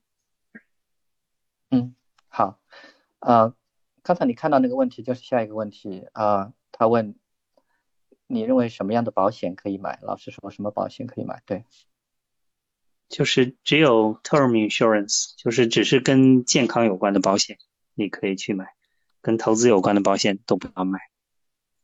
嗯，好，很清楚。啊，然后下一个问题问你对这个美联储从去年开始注水这一件事情怎么看？嗯，政府肯定会注水，当经济它就是注水，说明两件事情。嗯，就是聪明的人知道 recession 的风险在加大，所以它在注水。那注水之后，recession 会不会嗯就完全消失？这个事情不太好说，或者是推迟到什么时候不太好说。但我觉得注水一般都是一些嗯这个迹象啊，通过注水能够观察到。一些现象是什么原因导致这个注水？让你做好准备。还有就是注水，特别是大规模注水，都会导致 real estate bubble。呃，在中国就是四万亿。嗯，我在书里也非常清楚的描述了这个过程。啊，就是四万亿一夜之间到来导致的这个房地产价格的这变化。在美国就是九幺幺之后，Federal Reserve 注水。啊，导致的这个 real estate bubble 也是非常的清楚。这两个我自己全部亲身经历，我把这个细节过程也都描述了出来，大家可以去看一下参考。嗯，下一个问题其实应该是我刚才看的时候 miss 掉的，我回过去又看了一遍。啊，问可不可以在股市掉了后上涨时买进三倍指数的 ETF？只是一年内，这问题我好像是忘了问你了，是吧？这个你可以去看一下，我曾经十年前我写过一个博客，就是这些三倍、两倍或者五倍的 ETF 值不值得买？我的印象是不值得买，就是买指数就完了。嗯，好，啊，在接下来那个问题是关于 XTZB 这个信息，你觉得是呃信息获得的早期吗？你觉得现在是这个信息的早期吗？呃，现在不是，我获得这个信息是绝对早期，我是在在 ICO 的时候买进来，它 ICO 之后还出了一些问题，ICO 之后那个被这个互相几个发起人互相告来告去。所以耽误了整整一年的时间。有一阵子大家认为这个币要完蛋了，嗯，现在是不是早期我不好说，但我那时候绝对是早期。好，呃，我其实中间有呃给大家发留言说那个后面我们那个问题就到此为止了，因为根据我的估计，这个问题啊问完就应该是差不多十点钟了，啊。这是我中部时间十点钟了，但是大家还是有一些问题，那我就嗯把后面剩下的几个问题也再说一下。那大家听到我现在说话的话呢，就我觉得可以不需要再啊问问题了。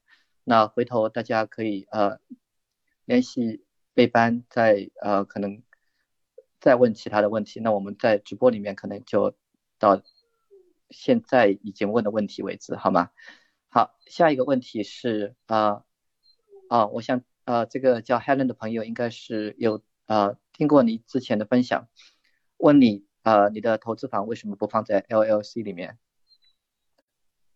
嗯，这个问题也是，这个每个人对这件事情的理解不一样，因为我是觉得 LLC 没有给我什么太有用的保护啊，就是你即使是 LLC，如果是呃 negligent。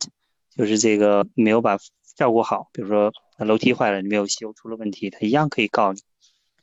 嗯，我觉得最靠谱的还是买保险，就是你用 LLC 的钱，不如给他买一个大的 umbrella insurance。那当然，我这个建议不是 legal advice，因为我也不是律师，我对这块也不了解。啊，我只能告诉你我自己的这个经验，但我我这个经验是不是最好的经验，我我也不是很 sure，所以最好是。你们找一些更有 experience 的人，这个问一些 legal advice。当然，律师肯定会告诉你 LLC 啊，因为出于他自己的利益，他会告诉你，所以你自己还是要自己做判断。嗯，好，下一个问题，呃，是 YQ 在追问你刚才提到的这个四零幺 K 定投，呃，他问你定投的是哪个指数？你就买那个什么 QQQ。啊，是四个 Q 吧，我有点不记得。是，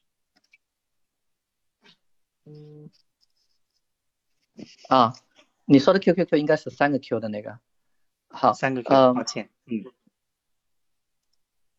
对，那我们就继续往下。呃，呃，Course 说，呃，因为你刚才提到过你这个投行的经历，他想追问一下，讲一讲你的投行经历。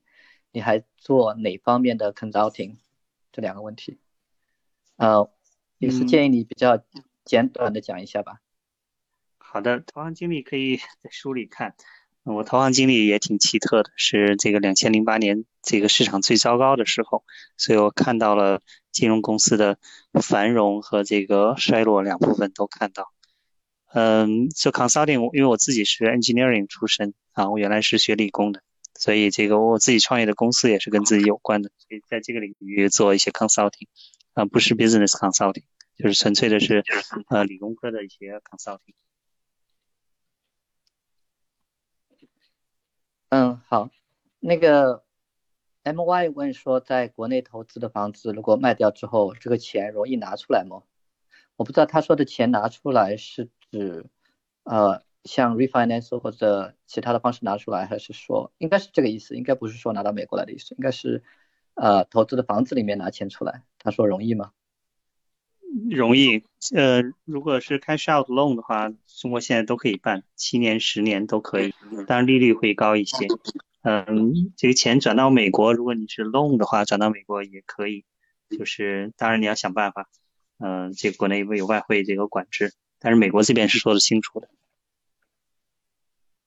嗯，好，Tracy Tracy 在问，懒人投资股票一直往下掉的时候，也要每月都买吗？买的是什么指数？是啊，那反正他啊问了，我就读了下。嗯，就是要跌的时候要买，不但是涨的时候还要买。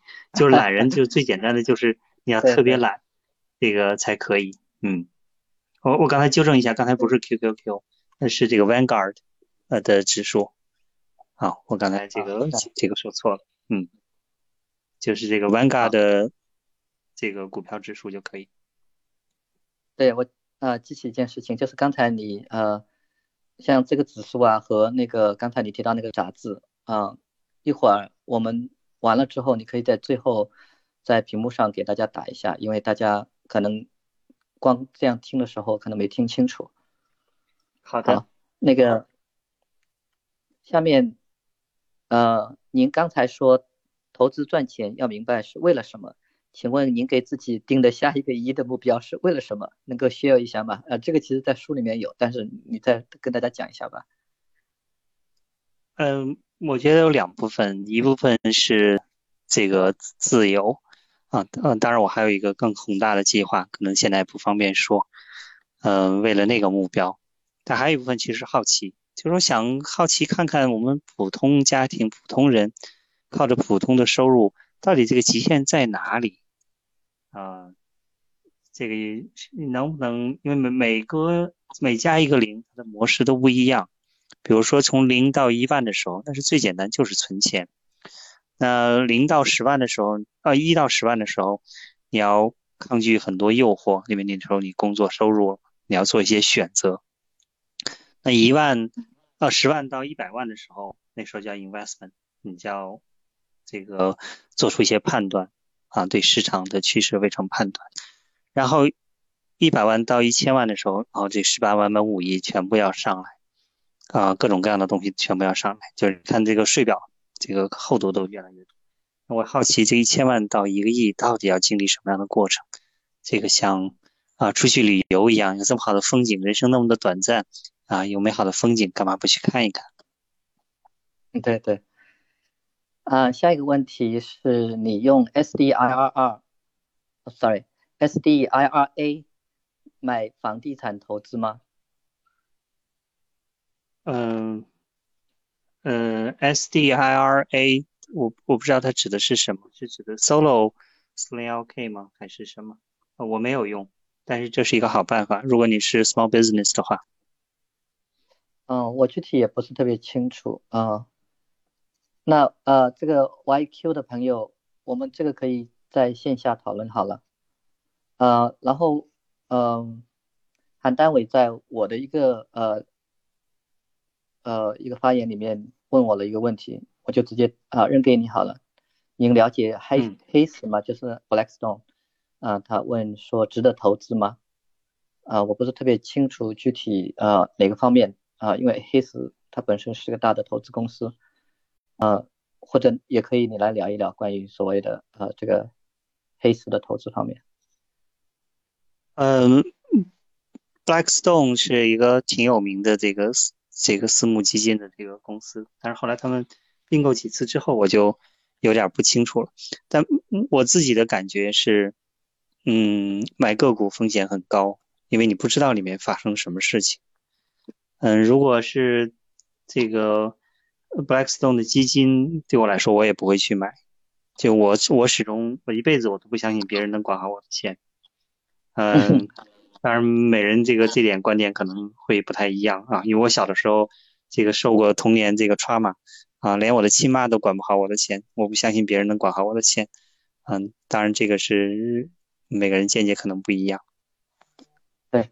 啊，我们回到刚才那个 SDIRR 那个呃，Lily 平安师傅给我们解释一下，其实就是呃，self-directed IRA 这个 IRA 就是你自己把这个钱拿出来呃做投资，他问你有没有做这个 self-directed IRA，那这个我这个我也明白了，那嗯，你说。对，呃，我我自己没有做过，但我知道这是一个买房子的好办法。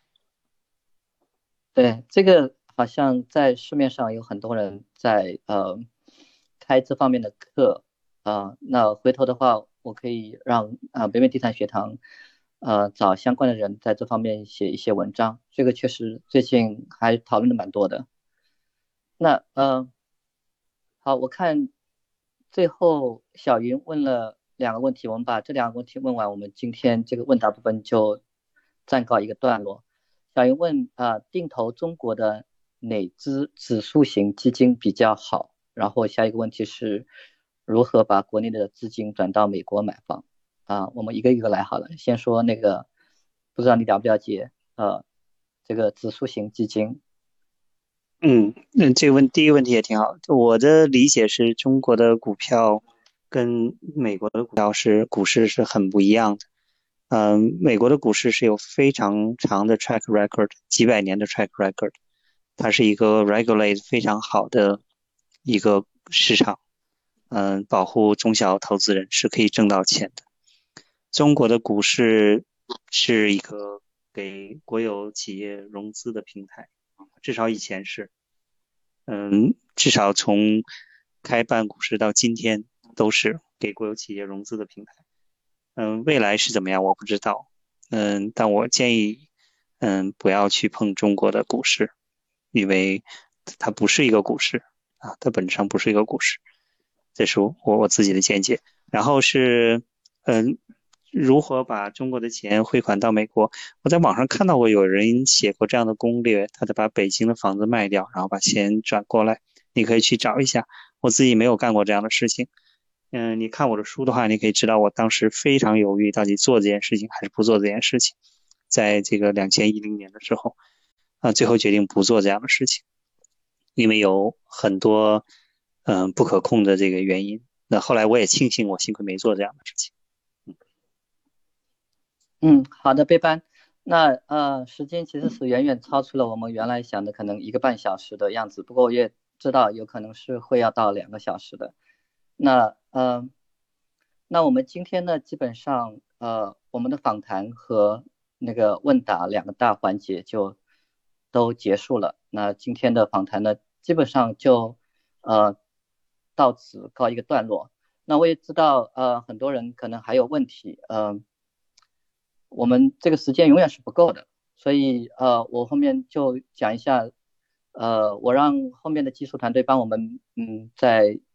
讨论区里面发了一个二维码，那大家如果后期有呃问题，可以先加这个二维码，然后呃我们会帮你跟备班对接，因为备班呃我们也有另外一个群，在那里呃专门呃跟贝班这本书的分享相关的讨论，那大家可以加入，然后我们。这个北美地产学堂也有其他的一些内容，大家在投资方面也可以参与。